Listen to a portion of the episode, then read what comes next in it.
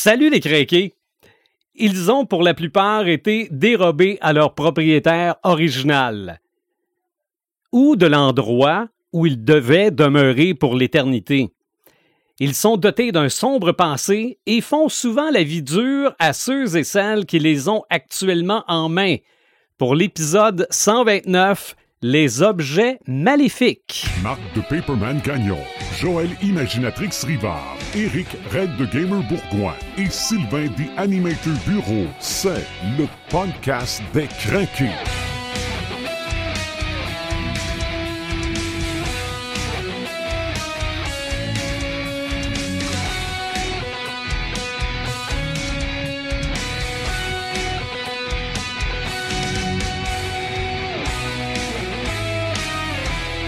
À la fin du dernier podcast, je disais on se retrouve à l'épisode 130. J'ai remarqué ça quand j'ai euh, réécouté le podcast. Ah oui? C'est comme si l'épisode 129 n'existait pas. L'épisode maléfique. C'est ça, c'est l'épisode maléfique. Mais en fait, on aurait dû rappeler cet épisode-là, l'épisode 128, pour Ben. dire que le dernier n'était qu'un rêve. Mais non, regardez, c'est l'épisode Oh, ça aurait été 129. bon. Mais ça aurait été bon, hein, dire que non, Il n'existe pas. il Vous avez n'existe pas.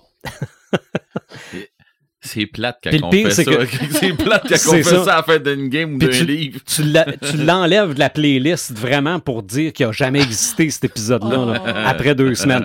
Donc, bienvenue au 129e épisode du podcast des Crinqués. Salut Paperman. Salut! Salut Imagina- Imaginatrix. Salut. Et salut Red the Gamer. Salut des émetteurs, ça va bien. Euh, oui, Oui. mais j'ai peur de ce qui peut arriver pendant ce podcast-là. Ah, il est commencé de bizarre de toute Oui, façon. oui, aussi. Est-ce que, est-ce que ma console est une console maléfique? Ben, je sais pas, j'ai pensé que- que... oui tantôt. Est-ce que nos micros sont maléfiques? Est-ce que nos écouteurs sont maléfiques? On se l'est posé cette question-là aussi avant de commencer. Est-ce qu'on est dans un studio maléfique qui rend tout le restant Ah ben là, là, embarque-moi pas là-dedans. Là, la, vraie, que la vraie question, Sylvain, qu'est-ce que tu as fait de ton jeu de Ouija? Je le sais pas. Il est pas là, hein? Il est là non, le je, problème. je le trouve pas. Parce qu'il est là d'habitude. Oui. Oui, oui. C'est- D'habitude, il est dans le C'est jamais studio. bon de perdre un objet comme le jeu de Ouija. Non. Non, non, c'est c'est. C'est. c'est, euh, mais bon, regarde, c'est. J'ai cherché aussi mon cube de, de, de, de- de- des Cénobites. OK. là. Je le trouvais pas. OK, puis là? Fait- Ben Mais- là, je l'ai trouvé. là. Il, il est est là, studio, là, mais euh, là, je me disais, voyons donc, ça se peut pas, là. Puis en Bon. plus, il est complété. Là. Oh, non, non, il a jamais été défaite. C'est comme un cube Ouais. Rubik, là, pour les gens qui n'ont pas l'image. là. Il y a la bonne configuration. Oui. Non, il mais est, il est config- aussi ouais. bien de rester fermé. à son touche ici, là, C'est ça. on va peut-être avoir des surprises. Donc aujourd'hui, les objets maléfiques. On est, je vous le rappelle, sur notre page Facebook, euh, qu'on peut nous suivre euh, pour ce qui est de nos nouvelles, euh, notre site internet podcastdescrinqués.website, les différentes plateformes de streaming également, sur YouTube. À moins que je me sois trompé dans les configurations, on devrait être là aussi en vidéo dans le courant des prochaines journées. Et on peut nous écouter également sur Sylvain Bureau Radio Web en direct quand on fait le podcast et des on a des petites surprises comme ceux qui nous écoutaient en ont eu tantôt. on parle donc des objets maléfiques aujourd'hui dans la culture pop. Et toi, Imaginatrix, qu'est-ce que ça t'inspire? Ben effectivement, dans la culture pop, on en retrouve beaucoup des objets maléfiques. Euh, mais vous le savez, ça s'est inspiré souvent de légendes qui existent dans la vraie vie.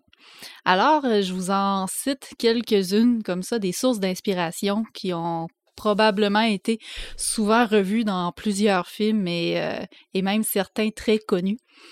Euh, des objets maléfiques, il y en a plusieurs sortes. Euh, on peut penser, entre autres, aux trésors maudits. Tous les trésors qui ont une malédiction dessus, les trésors égyptiens, mayas, les trésors de Mhm. pirates. Qui sont sûrement protégés par des weird, ouais, des c'est ça. affaires. Euh, Puis il y a aussi les bijoux qui, euh, qui portent souvent des malédictions.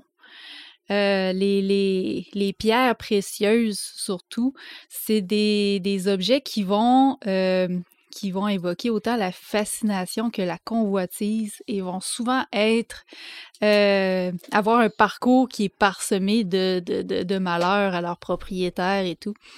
Il y a, il y a deux diamants dont je vous parle aujourd'hui qui sont connus pour parce qu'ils sont réputés à être maudits et à porter le malheur. Euh, le premier, c'est le Koh-i-Noor, qui est un diamant qui est connu pour euh, faire partie des joyaux de la couronne britannique. Mhm. Ça serait un diamant qui, euh, qui aurait origine euh, en Inde. Euh, en fait, son parcours est parsemé de meurtres, d'assassinats, de conquêtes, de Toutes des affaires le fun, là. toutes des affaires le fun. Ben, On- je dirais, c'est toutes des affaires historiques. Hein? Euh, L'histoire, notre histoire, pas, euh, c'est pas une histoire de Kelinour. Hein? Exactement. Puis l'histoire est souvent euh, menée par l'appât du pouvoir, l'appât du Euh, oui, gain. c'est Ouais. Ça, ça doit être un, un bijou qui, val- qui valait cher. Alors, euh, Exactement. on fait va se que l'avoir. c'est un c'est un très gros diamant. On ne sait pas jusqu'à euh, jusqu'à quand ça remonte, quand est-ce qu'il a été découvert ce diamant-là. Mais ce qu'on dit, c'est que euh, il serait euh, il aurait passé d'un pays à l'autre de l'Inde euh, jusque dans les pays perses. Il serait revenu en Inde et tout ça apportant le malheur à chacun de ses euh, de ses propriétaires. Il serait revenu en Inde et finalement ben il serait il serait parti vers l'Europe quand que le- la- l'Angleterre aurait, euh, aurait fait ses campagnes là, en Inde, là, euh, sa conquête en Inde. OK. Et c'est à ce moment-là que les militaires l'auraient ramené en, en Europe au, euh, au 19e siècle. Et c'est la reine Victoria, je crois, qui a été une des premières à le porter. Et il y aurait une malédiction, ou ben non, un présage qui viendrait avec ce bijou-là. Et ça dit, celui qui porte ce diamant possédera le monde, mais aussi va connaître tous ses malheurs. Seul Dieu ou une femme peut, en por- peut le porter en toute impunité. OK. Alors, c'est pour ça que la légende disait que ça portait uniquement malheur aux hommes, puis que c'est pour ça que c'est les reines qui vont porter ce diamant-là. Et si tu l'offres à quelqu'un, à une femme, est-ce que tu vas avoir un malheur? Ou... Ça dit pas, ça le dit pas, mais, euh, tu payes passer la malédiction? mais bref, ce, ce joyau-là est, euh, est exposé dans la tour de Londres depuis, euh, depuis belle lurette pour être porté par les, les souveraines seulement dans de rares occasions. OK. Un autre diamant, peut-être que celui-là, vous en avez déjà entendu parler, c'est le diamant Hope, Oui. Oui. qui est un diamant Je bleu. Je l'avais listé. Tu l'avais. Ah oui? Ben, on, Ben on va oui. en parler. Ben oui. Il paraîtrait que ce diamant-là aurait été volé sur la statue d'une déesse hindoue. Il vient Mhm. de l'Inde aussi. Évidemment, ben, la déesse se serait vengée en mettant une malédiction sur le, sur le dit diamant. Euh, c'est un, c'est un marchand qui l'aurait ramené d'Inde euh, au roi Louis XIV en France. Euh, le roi Louis XIV en a fait une pièce maîtresse de sa collection, s'est mis à, s'est mis à acheter beaucoup de diamants aussi qui venaient de l'Inde à cette époque-là. Je crois qu'ils venaient pas mal tous de l'Inde, les diamants. Euh, il en a fait une vraie mode. Ça a vraiment comme parti là, la, la, la mode des diamants à cette époque-là. Euh, évidemment, le diamant est réputé aussi pour avoir porté malheur à ses propriétaires parce qu'on sait que la, la dernière souveraine de France à l'avoir porté était Marie-Antoinette. Euh, la légende dit même qu'elle l'aurait porté dans les jours avant, sa, avant son exécution. Ouais. Et euh, à la Révolution française, en fait, ben, le diamant est volé, disparaît, est retrouvé en Angleterre et à chaque fois, il est retaillé. En Angleterre, ils l'ont retrouvé, il avait été retaillé parce que la personne voulait cacher son origine, mais des spécialistes se sont penchés sur le, diamant et ont conclu qu'il venait vraiment de, de ce bleu de France-là. Euh, il a fini en Amérique. Euh, il a été acheté par une propriétaire qui a connu euh, plein de malheurs autour d'elle. Euh, son fils est décédé. Puis, euh, puis là, maintenant, il est, au, il est dans un musée d'histoire naturelle à, aux États-Unis. OK. Mais vous savez qu'il a inspiré un autre diamant qui est très connu, Sylvain. T'attendais juste ça? C'est pour ça que je l'avais listé. On l'appelle aussi le, le, le cœur de l'océan. Ah, fuck, pas vrai. Exactement. ça serait le diamant ça, qui ça aurait... est un objet maléfique, mais C'est ça. Oh, C'est que finalement, on, on a pris cette légende-là pour l'inclure dans le film Titanic, pour laisser croire que c'est le diamant qui a fait couler le navire. Pardonnez mon gros mot. euh, Ah, ça venait de ton fond. je m'emporte beaucoup quand on parle de Titanic. Mais oui, c'est ça. C'est c'est vraiment le diamant Hope qui est, qui est l'inspiration du, euh, Ah, du cœur de l'océan. C'est exactement ça. Mm. Puis, euh, tu sais, qu'est-ce qu'on en retient de ça, les, les, les, les, les pierres précieuses? Euh, comme je vous disais, oui, ça évoque la fascination, ça évoque la convoitise. Est-ce que les malédictions qui sont par rapport à ça sont réellement des malédictions ou c'est pas juste le fruit de l'importance qu'on Ouais. offre à ces, ces objets-là? Tu sais.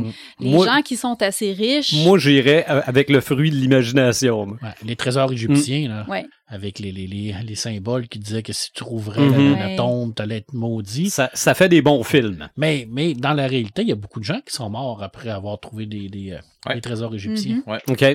Est-ce que c'est une coïncidence ou je sais pas? J'ai déjà, qu'il y a euh, des explications? Ouais, Mhm. mais j'ai déjà entendu euh, des, une histoire d'explication en, en rapport avec euh, des, euh, des bactéries qui se formaient. Ben, c'est clair, là. C'est une histoire, là, c'est Oui. la, la façon Ben, la plus a- y a- plausible, je pense, qu'il parle. Là. Puis il y avait des peut-être possiblement des, des pièges chimiques ou Ouais, des, des- Mhm. trucs là, qui. Euh, L'anthrax, euh, il y a Ouais. des- il y a d'autres affaires qui ont été découvertes à part que ça Mhm. avant. Là, tu sais. Oui, parce Non. que je pense que les gens qui ont découvert la tombe de Toutankhamon, il y a plusieurs personnes qui sont décédées, euh, qui travaillaient sur les fouilles, là, qui sont décédées pendant les pendant l'exploration. c'est ça. Fait Non, mais Red a raison, parce que tu sais, la, la première chose qu'ils te demandent quand tu travailles en archivistique, quand tu travailles avec des vieux livres, c'est que tu te mets des gants et un masque. Parce que quand tu Mhm. travailles avec des vieux livres, tu peux, Ouais. avoir, tu, peux, tu peux avoir des champignons, tu peux avoir plein d'affaires. Moi, ça Ouais. m'est arrivé. hein. tu peux réveiller un virus vieux de Tu peux avoir 500 tu Ouais. quelque chose. que c'est pas, c'est pas, c'est pas Jojo, là. Mm. C'est ça, mais c'est pas juste. Ça veut pas dire que le poison a été mis là Ben non. intentionnellement. Mhm. Non. C'est rien que quand c'est- là pendant euh, 700 ans, il y a peut-être des chances que... Il y a un peu de moisissure. Ça peut Mm. arriver. Ouais. Mais bref, tout ça pour dire que la fortune peut souvent apporter le malheur, contrairement à ce que plusieurs semblent penser. Mhm. Sinon, euh, je vous parle d'un autre objet, je pense qu'on ne pouvait pas passer à côté, on en a parlé en introduction. La fameuse planche de Ouija. Mhm. Toi, Sylvain, tu nous demandais avant le show, est-ce que c'est un objet Ben, maléfique? c'est ça, parce que en, en fait, l'objet, il fait rien. Mais l'objet, ce qui arrive... C'est ce que tu fais avec. C'est exactement. Pepperman n'est vraiment pas d'accord. ouais, ben ça, regarde. C'est un pont entre deux mondes. Ce qui arrive, comme, comme tu dis, c'est l'usage qu'on en fait avec. En fait, le Ouija, ça a été inspiré de plusieurs techniques, si on veut, de sais, qui datent de, de, de plusieurs millénaires. Mais ça a euh, été inventé officiellement au 19e siècle, alors que le spiritisme était, devenait beaucoup à la mode. OK. Fait que ça a été Je commercialisé. pense que ça a été fait par un monsieur Gagnon. Ah, je peux pas croire qu'un de mes ancêtres a créé ça. la honte de la famille. non, c'est une blague. Ouais, J'ai c'est aucune- bien, bien que ça s'est rendu compte. J'ai j'ai aucune idée qui a créé la planche de Ouija. Mais c'est ça, ça a été commercialisé euh, à la fin des années 1800. Mhm. Euh, ce qui arrive, c'est que qu'est-ce qu'on en fait? C'est que c'est, ça serait un passage facile pour des esprits maléfiques qui pourraient peut-être conduire à une possession si on s'en sert pas de la bonne façon.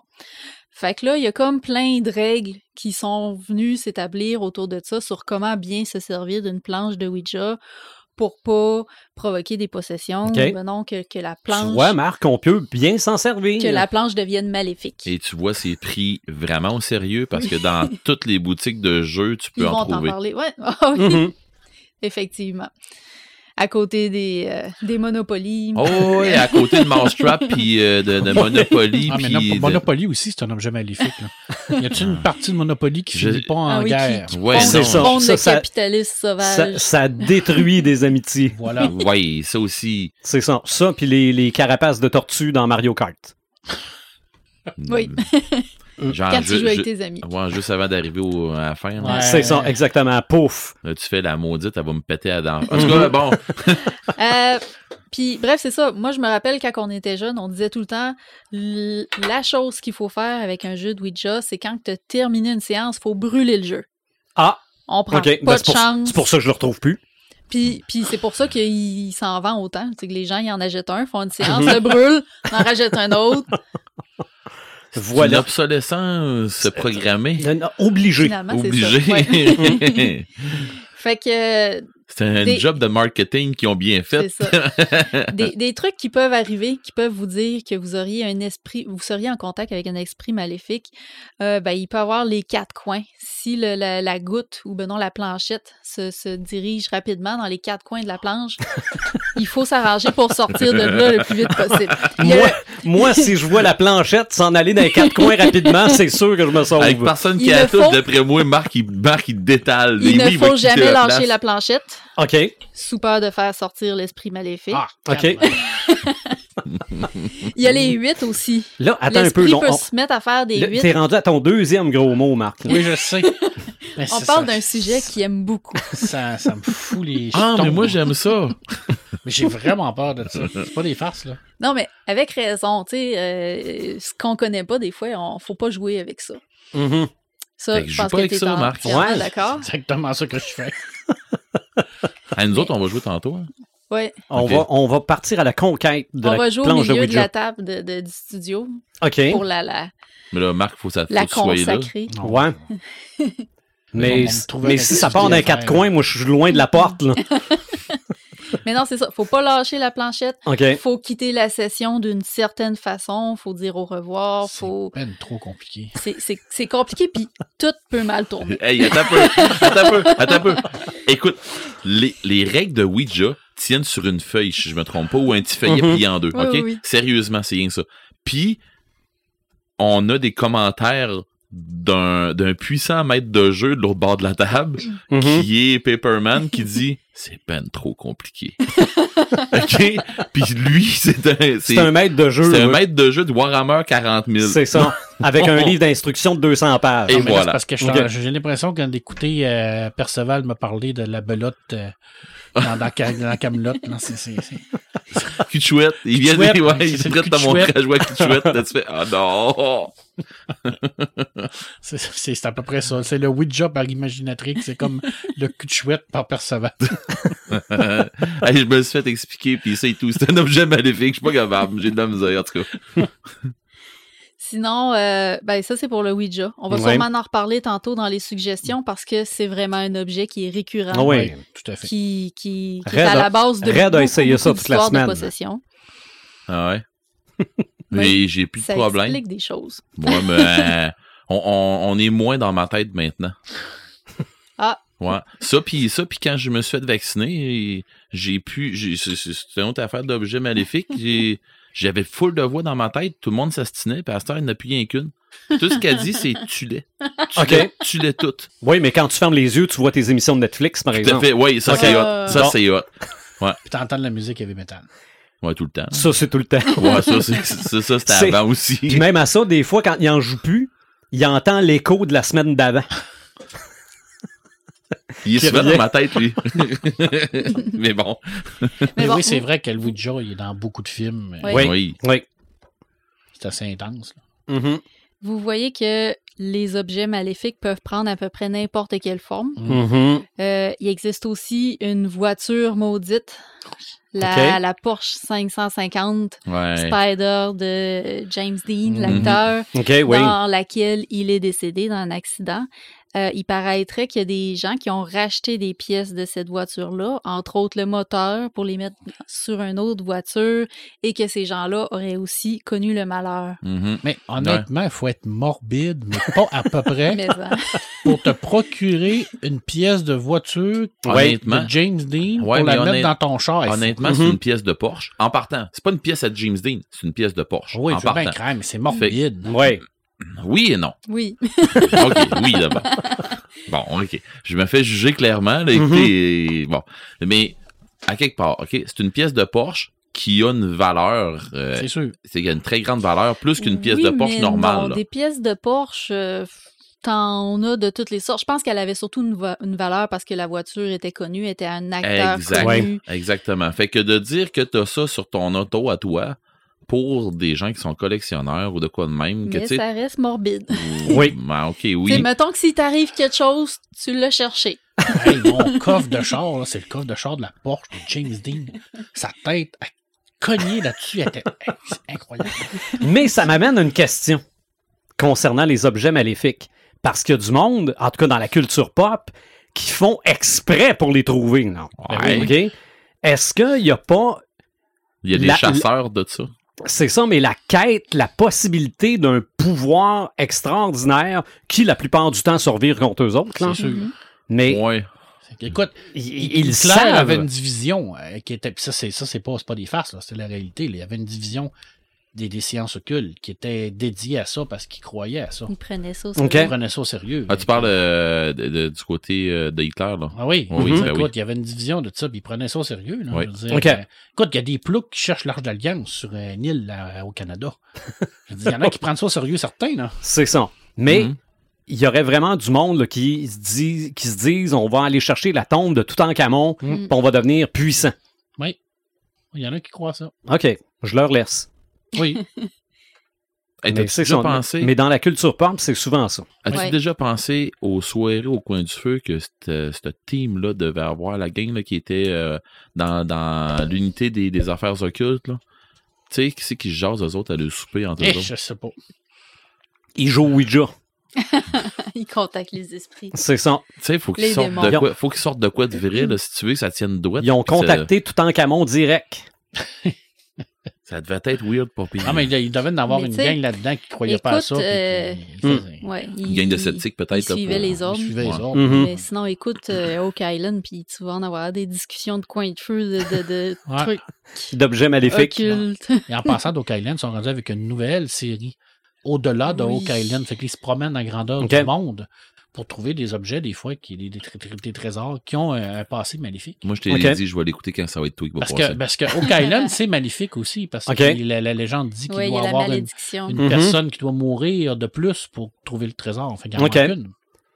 Je m'étais fait à l'idée qu'il y avait des thèmes desquels on parlerait, mais je m'étais pas penché sur Oak Island, mais alors là, pas du Ben, tout. dans mes recherches, je l'avais forcément vu passer parce que quand tu cherches trésor maudit, Malédiction. il y a pratiquement juste ça qui apparaît. Ouais. Tu es obligé de faire des recherches plus spécifiques pour être capable de trouver autre chose que Oak Island. Ah, ça monopolise le. le- Exactement. C'est un, c'est un- c'est un phénomène. Tu vois, tu pourrais faire des recherches sur mes ordis ou sur mes affaires à moi, puis tu n'enverras pas des trucs sur Oak Island. Je vous parle d'un dernier ob- objet, puis celui-là, je pense qu'il va faire filer mal plusieurs personnes OK. ici autour de la table, et c'est peut-être certains spectateurs, et j'ai nommé les poupées. Ah! J'en ai noté. Cochonnerie sale. En fait, je vous Ah, parle... j'ai pire que ça. Ouais, je pense En- pas. en fait- parler des clowns. Ah, Le poster de. de- Le de- pire, c'est les poupées de clowns. ah Ouais. aussi. Le poster de clown de Direct Film. Ça, c'était maléfique. yeah, yeah. Total. Mon Ouf. Ouais. Ouf. Tu le mettras sur Internet pour nos euh, auditeurs européens parce qu'ils n'ont aucune idée de quoi tu parles. Ouais, mais quand vous allez voir ça, vous allez faire comme Oh my goodness. Et je vous parle de deux poupées qui ont inspiré deux autres poupées très célèbres. La première, c'est la poupée Robert. Oh, je connais pas. Je connais pas. elle a déjà un nom. euh, Oui, mais en fait, c'était le nom du petit garçon qui l'avait eu en cadeau. Et ce petit garçon-là, ça l'était fait offrir par un esclave qui travaillait pour sa famille. Ça se passait à Key West, en Floride. Et euh, l'esclave qui était euh, qui, voulait se venger de sa situation a fabriqué la poupée et aurait mis un maléfice dedans. Et euh, le petit garçon l'aimait beaucoup. Elle lui aurait porté malheur, elle l'aurait rendu malade. Il aurait quand même vécu vieux avec cette poupée-là et elle aurait été transmise à à sa petite fille, qui elle aussi serait tombée malade suite à ça. Et cette poupée-là, ben, ça serait l'inspiration de la poupée Chucky. OK. Ah, OK. Ça serait de là que ça vient. Et la poupée, elle est quand même assez terrifiante. Mhm. Euh, un petit costume de matelot, une espèce de visage pas rassurant. Mais en fait, les visages de poupée, c'est jamais rassurant. C'est vrai. Et Mais tu sais, on a ils, ont fait- ils ont fait un petit peu la, la, tangente, la tangente de ça aussi dans le film euh, Le Garçon. Oui, film Euh, d'horreur. ou ou, tu Ok. sais, avec euh, le pantin de, Ouais. de, de- De ben, dans Ouais, ouais, Goosebumps, de ils ont- ils l'ont aussi. oui, ouais, oui, euh, oui, il n'est pas rassurant non plus. Ouais. Puis, Mhm. je pense qu'il y a ce petit côté-là, tu sais, qu'on voit comme on, on s'identifie à travers une poupée, on voit son côté humain, humanoïde, mais c'est comme en tout petit. Fait que, automatiquement, ça peut être un super de beau jouet pour les enfants, mais pour les adultes, ça peut être un peu malaisant. OK. Mais Chucky, je me posais la question. Mais Chucky, es-tu un objet maléfique? Ouais, non. Non, parce que c'est Non. le- le- c'est quelqu'un qui est rentré C'est dedans. un slasher. C'est ça, C'est- ouais. C'est de, la- Ouais. la- c'est de la magie vaudou. Ouais, Ouais, mais c'est c'est ça. une possession. Ouais. Non, Mhm. oui, c'est ça ça. peut être considéré Mhm. comme un, un objet C'est maléfique. que dans le fond, il a transféré son esprit avant de mourir Ben, dans la poupée. hein. Mon cô- de mon côté, c'est comment je le vois parce que je veux dire, euh, vous savez que je tripe slasher, tout ça. Mhm. Je crois que Chucky est un slasher à part entière, comme Freddy en Mm. est un, Mhm. comme euh, Leatherface, comme euh, Jason, comme n'importe quoi, comme tous les autres. Euh, parce que c'était lui son histoire à lui, Chucky. euh, c'était le tueur qui était qui était le tueur qui était qui, qui- qui se faisait courir après. Il a transféré son âme dans Chucky. Mhm. Et à partir de là, lui, il s'est servi du fait qu'il était une poupée pour faire ses plus de innocente. Mhm. C'est ça, doutait tout ça. C'est ça, c'est ça. Fait que, il aurait-tu pu devenir un slasher, un grand slasher, étant resté qui il était? Non. Probablement, étant donné que c'était un adulte, tu sais, qui avait quand même une certaine force. Hmm. Mais il n'a pas, transféré son esprit dans une Barbie non plus. là. Non, c'est Non. ça. Mm. Ça, Il a pris euh, un Ben, objet qui pouvait l'aider à faire. Oui, sauf ses- que, sauf que c'est ça. Sauf que la, la, la, la poupée, la poupée, c'était un good guy. Ouais. Ouais. C'est le même qui s'appelait au début, puis c'était Ouais. une poupée inoffensive. Ouais. C'était une affaire Mhm. pour, au même titre que Teddy Ruxpin qu'il y avait Mhm. là, avant, là, puis tout ça. Là. Fait que, euh, à Mhm. quelque part, Mêle pas Teddy Rexpin avec ça. là. on, parle de, aussi- on parle d'objets maléfiques. il est aussi maléfique, celui-là, que les autres. Teddy il est pas maléfique. Bon, Euh, ben, on parle, on parle de jouets gentils, justement, là, ben, ça m'amène à la deuxième poupée. Celle-là, elle, a le nom qu'on lui connaît tous, c'est la poupée Annabelle. Mhm. Et euh, Annabelle ne ressemble dans la vraie vie parce que euh, elle existe. c'est- À Ed, l'écran, euh, ouais. les, les, les Warren existent pour de vrai. Mhm. Puis euh, c'est eux qui ont sorti cette histoire d'Annabelle-là au départ. Ils en ont sorti bien des histoires. Ils en ont sorti plusieurs histoires. Ils ont même un musée, justement, dans Mhm. lequel on pouvait trouver. Annabelle. Que je crois que maintenant, il est fermé, le musée. Et... Ben, je pense que, ben, pas je pense, elle est décédée. hein. Ah, OK. Ça, j'avais pas suivi ça. Mhm. Euh, Puis, ce qui est drôle, c'est que la, la, la Annabelle originale, c'était ce qu'on appelait une Raggedy doll. Mhm. C'est les, les poupées super sympathiques, euh, avec une face de bout de chou un peu, les cheveux orange, Un petit peu en clown. laine, un petit peu clown, oui. C'est ça. Ok, visage en porcelaine, je me trompe Oui, pas. tout- Euh, non, non, non. C'est tout, tout en tissu. mais tout en tissu. mais t'as as le gars aussi qui vient avec. C'est un, Oui. ben, genre frère-sœur. là. Mhm. OK.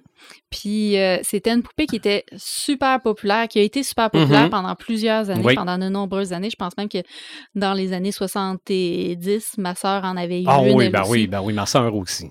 Fait que, euh, fait que Je suis content de pas avoir de ça. moi. Ouais, mais, oh, non, ouais, mais attends un peu, là. C'est pas la Annabelle du film, là. ça n'a rien à voir avec la non, Annabelle. C'est un- c'est vraiment une poupée qui est jolie, sympathique, tu sais, câlin, puis, puis tout. Là. Ok. Ça n'a absolument ça. rien à voir avec Dans, le, dans Annabelle, on, on, on l'a changé pour deux raisons.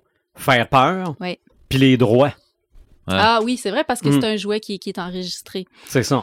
Euh, mais à, la Annabelle du film ressemble plus à la poupée Robert, je trouve. Au Ouais. niveau là, de, de- Ouais. du côté effrayant. Oui, ben c'est plus une tête en porcelaine, justement, ça. dans, C'est dans ça. ce cas-là. non.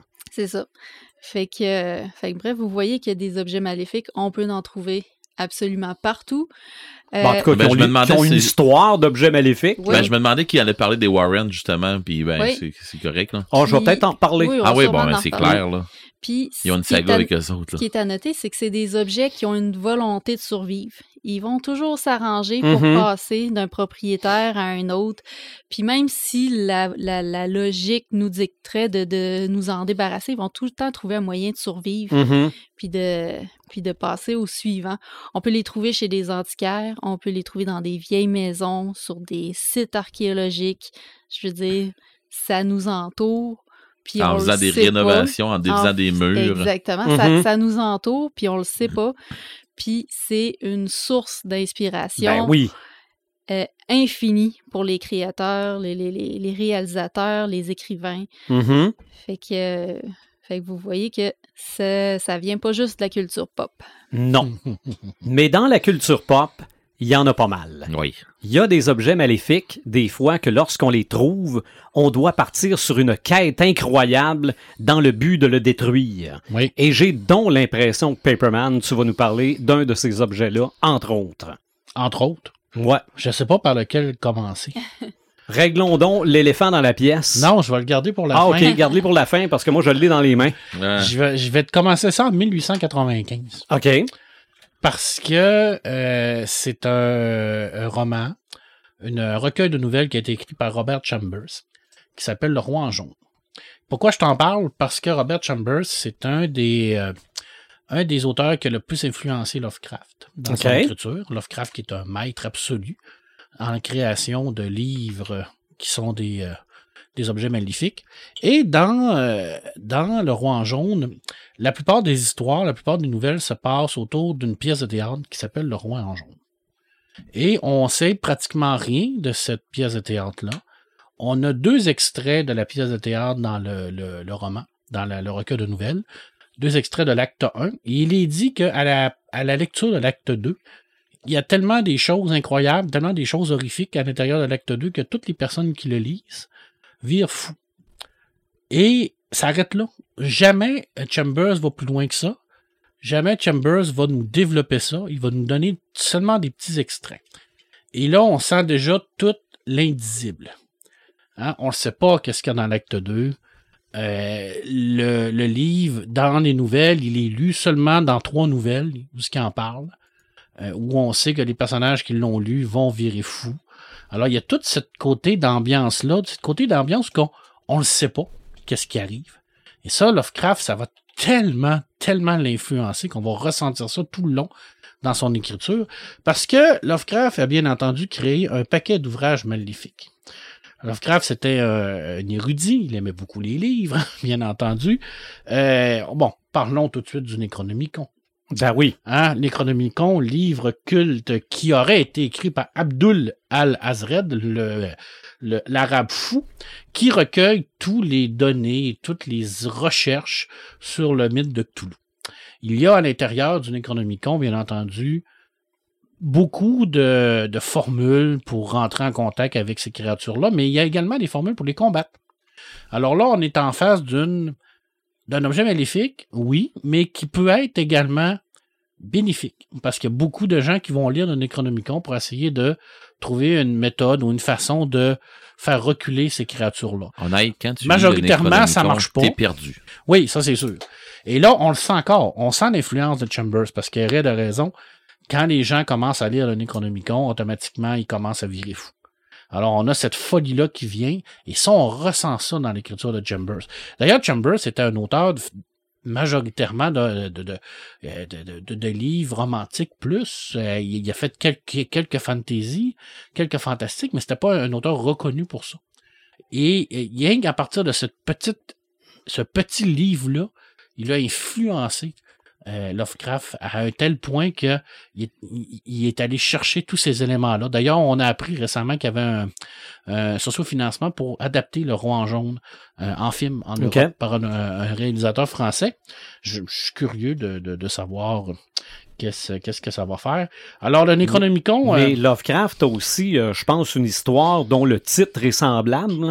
Euh, Lovecraft euh, va, va prendre le roi en jaune, mais lui, il ira pas plus loin. C'est après que les autres créateurs qui vont Ok, continuer le mythe, qui vont, le, Ok. qui vont en créer un être qui va s'appeler Ashtur, Mhm. celui qu'on ne, qu'on ne peut pas nommer, qui est représenté avec une longue robe jaune, avec un masque.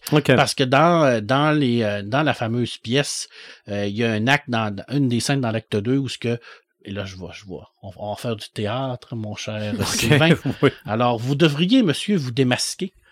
L'étranger, vraiment. Vraiment, il est temps, il est temps. Nous devons tous ôter nos déguisements, sauf vous. Mais je ne porte pas de masque. Pas de masque. Pas de masque. Vous ne portez pas de masque. C'est, c'est seulement des petites phrases comme ça qui viennent faire en sorte de semer un doute de savoir c'est quoi ça? Tu sais, c'est, pas plus que ça. Puis ça arrête là. Puis tu Mhm. veux en savoir plus, Mais tu peux pas. mais tu peux pas. Et le Necronomicon, c'est un peu ça. Lovecraft va toujours le décrire comme un truc absolument horrible, où il y a un paquet d'affaires dedans, mais on, voit les gens le lire. Mais ça va jamais plus loin. Jamais il va, il va décrire qu'est-ce qu'il y a à l'intérieur. Jamais on va voir, exemple, comme euh, Tolkien le ferait, des passages du Necronomicon. Bon, il y a des auteurs après ça qui se sont amusés à le créer. Il y a des auteurs comme Philippe Drulet qui en a même fait une, une copie avec ses idées à lui. Il a été écrit après ça, mais Lovecraft, lui, l'a jamais. Ça, en as-tu T'écris. un Necronomicon? Oui, me semble Ben oui, oui. j'en ai un. Ben oui. Effectivement, j'en ai un. Puis t'as pas de Ouija. Non, j'ai pas de Ouija. Non. Mais c'est le Necronomicon, c'est pas dangereux, là. C'est, une œuvre de fiction. Ah, Dit-il. Maintenant, si je te nomme le culte des Goulds, qui a été inventé par Robert Bosch, qui a été adapté et rajouté dans, dans, dans la fiction de Lovecraft, parce que Lovecraft a été également euh, influencé par cet auteur-là. Euh, je peux te nommer également le livre d'Ebion, euh, qui lui a été inventé par Clark Ashton Smith. Clark Ashton Smith, qui est un immense auteur de, fan- de, de fantastique, euh, qui est euh, qui était avant Lovecraft, qui était une influence également, et le Mhm. livre d'Ebion qui va être repris par Lovecraft et rajouté également dans ses dans ses trucs, Euh, les manuscrits phanotiques qui a été également fait par Lovecraft, Euh, le, le culte sans nom, je pourrais te prononcer le nom en, en, en, en allemand, mais je suis pas sûr que je serais capable. C'est le Os- Osnoschprenschinken Kulten Ah, c'est c'est parfait. qui lui également, en tout cas, Lovecraft s'est amusé à créer des livres, des livres maléfiques. Parce que la plupart de ces livres-là, quand tu prends possession de ça, t'es foutu. T'es foutu. Parce que c'est la connaissance. Et dans Lovecraft, c'est ça qui est paradoxal. C'est que cette connaissance-là, elle t'est nécessaire pour te défendre contre ces euh, créatures-là, mais elle est, elle t'est néfaste aussi parce que tu pénètres dans ce monde-là puis tu fou. fait Jean Leloup disait dans ses chansons, je suis foutu dans les deux cas. Lovecraft est toujours foutu dans les deux cas. Tu le prends, tu le lis, t'es foutu. Même si c'est pour essayer de, de t'en sortir, t'es foutu. C'est ça. T'aurais pas dû. Bref, quand tu trouves un livre bizarre, qui pue, tu y touches pas. Et c'est un gars de bibliothèque qui nous le dit. Ouais, effectivement. Mm. Fait que, écoute, moi, je connais quoi dedans? Lui, il en connaît. C'est ça. Euh, des armes maléfiques. Il en pleut des armes maléfiques. Ah oui. hein.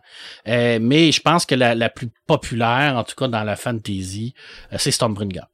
OK, oui. Hein, Stormbringer, qui est un, qui a été créé par Michael Monckook pour la cycle d'Elric. Alors, Elric, c'est un, euh, euh, un être très, très rachidique. Il est malade, il est albinos. Euh, il n'est pas habitué à ça. Il est magicien également.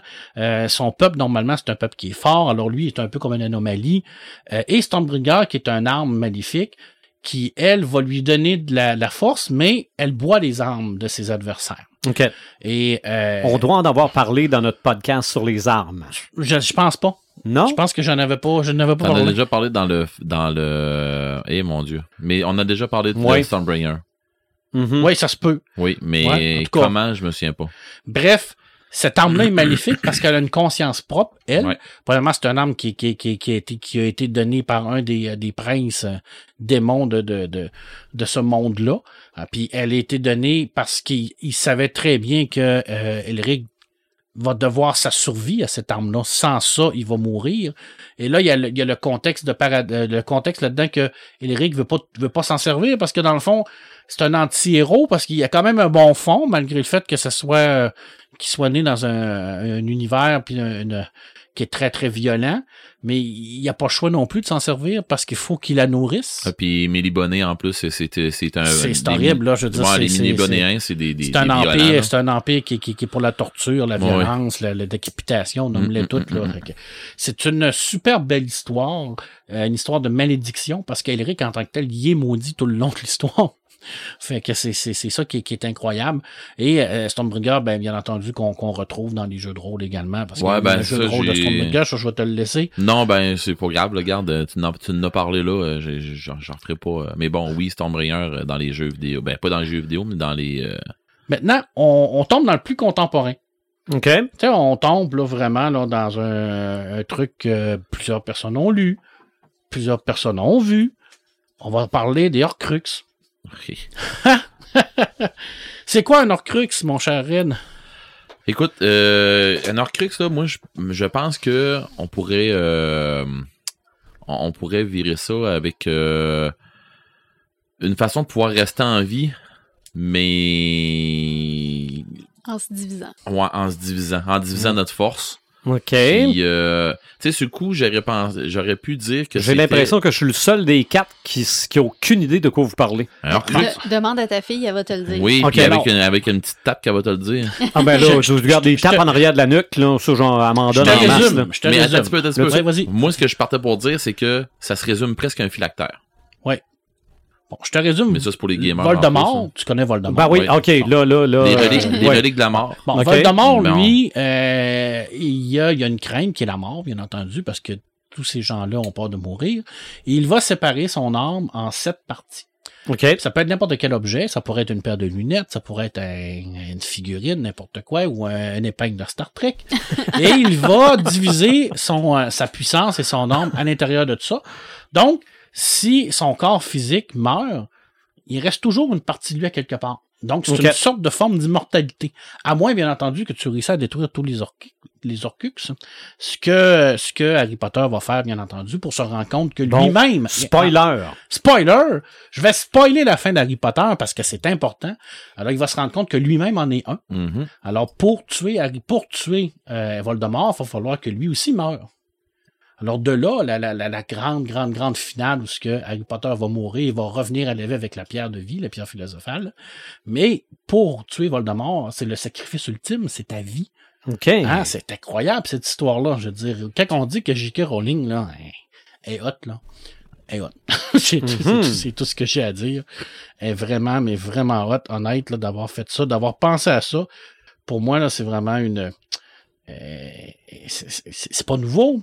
On va s'en parler à la fin du On va s'en parler à la, À la fin. fin du film. À la fin du film, à la fin du podcast, là. À la fin de mon parti. Ben, je te parle de ça ici, là. Le petit cube. Ouais. Hein, le cube puzzle de Hellraiser. Là, vous allez me dire, ouais, mais ça, ça vient du film. Non. Non. Ça vient d'un livre, ben, ben, d'un très, ce qu'on appelle un roman court. Alors, c'est un roman qui est plus, plus court que l'habitude, euh, écrit par Clive Barker dans les années 80, 86, si je me trompe pas. Et, ben, ce petit club-là permettait de communiquer avec un, un univers parallèle où il y avait des gentils monsieur et des gentilles madames qui s'appelaient des Cénobites, qui étaient comme des, euh, des seigneurs de, de la souffrance. OK. Alors, tu sais, Donc, c'est c'est la gentillesse même. c'est la gentillesse même, et ce cube-là permettait de communiquer avec eux puis de les faire venir. C'est une clé. C'est une genre Mhm. de... Ouais, c'est c'est quand même le fun de savoir qu'il y a quelqu'un qui est assez taré euh, pour, Pour dire, vouloir ben, je veux l'ouvrir. tellement euh, souffrir, puis j'aime tellement le sadomaso que je vais faire venir des gens euh, qui euh, viennent euh, de l'extérieur. D'ailleurs, euh, le fameux Pined, là, dans, euh, dans, dans le roman, ne s'appelait pas le Pined, hein, il s'appelait l'ingénieur. OK. C'est après que, que Clive Barker va le... En fait, c'est pas Clive Barker qui va Non, le je nommer. pense que ça doit être la culture pop C'est qui la l'a appelé culture de même. l'a appelé de même. Et Parce qu'il ne devait pas avoir de nom. Non. Et en 87, Clive Barker lui-même va adapter sa, sa nouvelle en film, Mhm. qui est le premier film de. Hellraiser, Le Pacte. Alors, c'est lui qui a écrit le scénario, c'est lui qui l'a adapté, qui nous Qui a était, donné... qui était très bon pour l'époque. Ah, c'était incroyable, là. je veux dire, c'est vraiment freakant. Là. Mm. On va s'entendre là, que un, c'est pas... un succès de cassette VHS. Oui. Oui, oui, puis ça passe encore à la télé euh, Oui, oui, quelquefois, oui. là, dans Ah, les ouais. vieux postes. Là. C'est ça. C'était quand même bien foutu. Là, parce que c'était pas un film avec un immense budget, mais c'était un film qui était bien écrit. Mais après ça, là, Ah, c'est non. Oublie ça. regarde le 3, là. Oh, oublie ça. là, C'était de la coche. Tout, tout après ça, c'était de la cochonnerie. Il y en a même un qui se passe dans l'espace. là. Oui. OK. Ah, Où ce ouais. que la station complète, c'est un gros cube. Oui, avec ça, là, Ok, hey, bon. écoute, ils ont fumé, euh, je sais pas quoi, là, ils ont fumé la moquette là, pour faire ça, là, parce que ça pousse. Là, tu sais. Mais l'idée de base, c'était super bonne. Mhm. Clive Barker, qui, qui est un, un auteur d'horreur qu'on parle pas souvent, et pourtant, il a inventé beaucoup de. Ben, il, il- il a inventé le, le genre, je me souviens pas du nom. C'est du. ce- ce- en tout cas, c'est la littérature, mais vraiment très violente, là. Mhm. Parce que lui, ce qui est écrit, c'est vraiment la, la, la- c'est, tough, là. C'est pas fait pour les, les, les, euh, c'est pas fait pour le grand public, mettons, là. Il y a des affaires qui écrivent où ce que tu te dis, que je mettrais pas ça dans les mains d'un enfant. Mais c'est vraiment un style d'écriture à vie. Euh, et je pense qu'elle Résor, d'ailleurs, a été adapté en BD aussi, mais je m'en souviens pas. OK. Je m'en souviens pas de l'avoir lu, mais je crois qu'il a été adapté J'ai déjà BD. Il vu, me j'ai semble, déjà quelque vu chose ça. en rapport Mais avec ça doit pas être, ça doit pas être gentil. Non, non, non. Non. Ben, c'est sûr que quand, quand tu as cette possibilité-là, ben, tu sais, c'est- il y a un univers graphique tellement euh, violent, oui, mais tellement intense et tellement grand que tu peux, en tant qu'artiste, te laisser lousse. Mhm. là. tu, peux vraiment rentrer là-dedans puis t'amuser euh, comme tu veux. Là. Je veux dire, c'est, tellement incroyable. Et les, les créatures qui ont été créées, surtout dans les films. là, je veux dire, ils ont, ils ont comme laissé libre cours à leur imagination. Puis là, on se rappelle qu'on est dans les années 80, là, 87. Là. Fait que je peux-tu vous dire que quand tu regardes ça, tu te dis, oh my godness, qu'aujourd'hui, peut-être que ça passerait pas. Mhm. C'était c'était violent. Très. Je me rappelle encore de trucs. Là. Non, non, les, euh, les chaînes et les hameçons, là, Ouais. c'est quelque chose. Ouais, c'était, c'était. Mm. Écoute, euh, je, vais, je vais terminer. Parce que là, ça fait quand même Ah, un bout. Ben là, regarde, j'ai... Je, je termine avec cette petit, ce petit objet-là, ce petit objet en Que métal. t'oses prendre en tes- que dans tes mains, prendre dans les mains, qui est bien entendu l'anneau unique. Je pense parce que tu sais que c'est une réplique. Ben oui, c'est une réplique. Je pense que c'est l'objet le plus iconique de la culture populaire. C'est l'objet également qui, euh, qui est peut-être représentatif le plus de, de la puissance. Et euh, est-ce que c'est un objet qui est maléfique? Certainement qui est maléfique. Je, pense que c'est l'objet le plus maléfique que tu peux pas avoir dans la culture populaire parce que il a été créé par Sauron lui-même. Euh, ce qu'il faut savoir avec l'histoire des anneaux, euh, c'est qu'on est au deuxième âge, ce qu'on devrait probablement voir dans la série euh, d'Amazon, je l'espère, mais j'en suis plus sûr. J'en parlerai à la fin du, euh, du podcast. Alors là, euh, Sauron est revenu dans les bonnes grâces euh, de, tout le monde. Il s'est transformé en elfe parce qu'il prenait l'apparence qu'il voulait. Il va aller voir les elfes. Il va euh, leur apprendre, augmenter leur connaissance en forgeron. Et puis, il va forger les anneaux de puissance. Il va commencer par forger les, anneaux des euh, les anneaux des hommes. Il va forger, forger les anneaux des ailes. Euh, pas des ailes, voyons, des nains. Et là, euh, il va avoir euh, une. Il, va, y avoir des ailes qui vont commencer à se poser des questions. Ils vont se dire, ben là, euh, je suis pas trop sûr de lui. Il va y avoir Cyrdan qui va être là-dedans, Gilgalad et tout ça. Et euh, c'est les, Brimbars qui, qui était le grand, grand, grand créateur des, anneaux. Euh, lui, euh, à un moment donné, il va se rendre compte de la supercherie que, que, que cet elfe-là, ben, c'est pas un elfe, c'est Sauron. Parce qu'à un moment donné, lui, il va repartir forger l'anneau unique, parce que son but en tant que tel, c'était de relier tous ces anneaux-là ensemble pour pouvoir les contrôler. Et c'est les Brimbars, lui, il va comme court-circuiter ça. Il va créer trois anneaux elfiques. La différence des anneaux elfiques, c'est que Sauron n'a jamais touché à ces anneaux-là. Donc, en ne touchant pas à ces anneaux-là, ils sont pas reli- ils sont pas directement reliés, même s'ils sont un peu reliés à toute cette histoire-là. Ils peuvent être utilisés sans, sans risque de corruption. Tandis que les autres anneaux, les, autres, les anneaux des hommes, les anneaux des elfes, vont être dirigés par l'anneau unique. Et pour s'assurer de cette puissance-là, il va mettre pratiquement toute sa puissance dans cet anneau-là. OK. Et euh, de, de là, je te parlais tout à l'heure de Rowling, ce qui est, on sent l'influence. Mhm. Hein, c'est- normal. Tolkien a influencé beaucoup de monde. Et ben, l'anneau unique va avoir sa propre pensée à lui, OK. parce qu'il y a une partie de Sauron à l'intérieur de cet anneau-là. Mais ça, on sait pas ça dans le Hobbit. Non, dans le Hobbit, c'est- un anneau ordinaire qui permet de, de devenir invisible. C'est ça. Que tu trouves en marchant à quatre pattes dans une grotte. Que tu trouves en marchant à quatre pattes dans une grotte. Mais parce qu'il voulait se faire trouver. Ah! C'est là la beauté de la chose, c'est que l'anneau unique a une conscience. Il sait très bien qui il appartient, il appartient à Sauron. Il sait très bien également que tant qu'il va être là, Sauron va survivre. Encore une fois, parce que il y a une partie de, de l'esprit de Sauron qui est à l'intérieur de l'anneau unique. Et lui, tout ce qu'il veut, c'est revenir à son maître.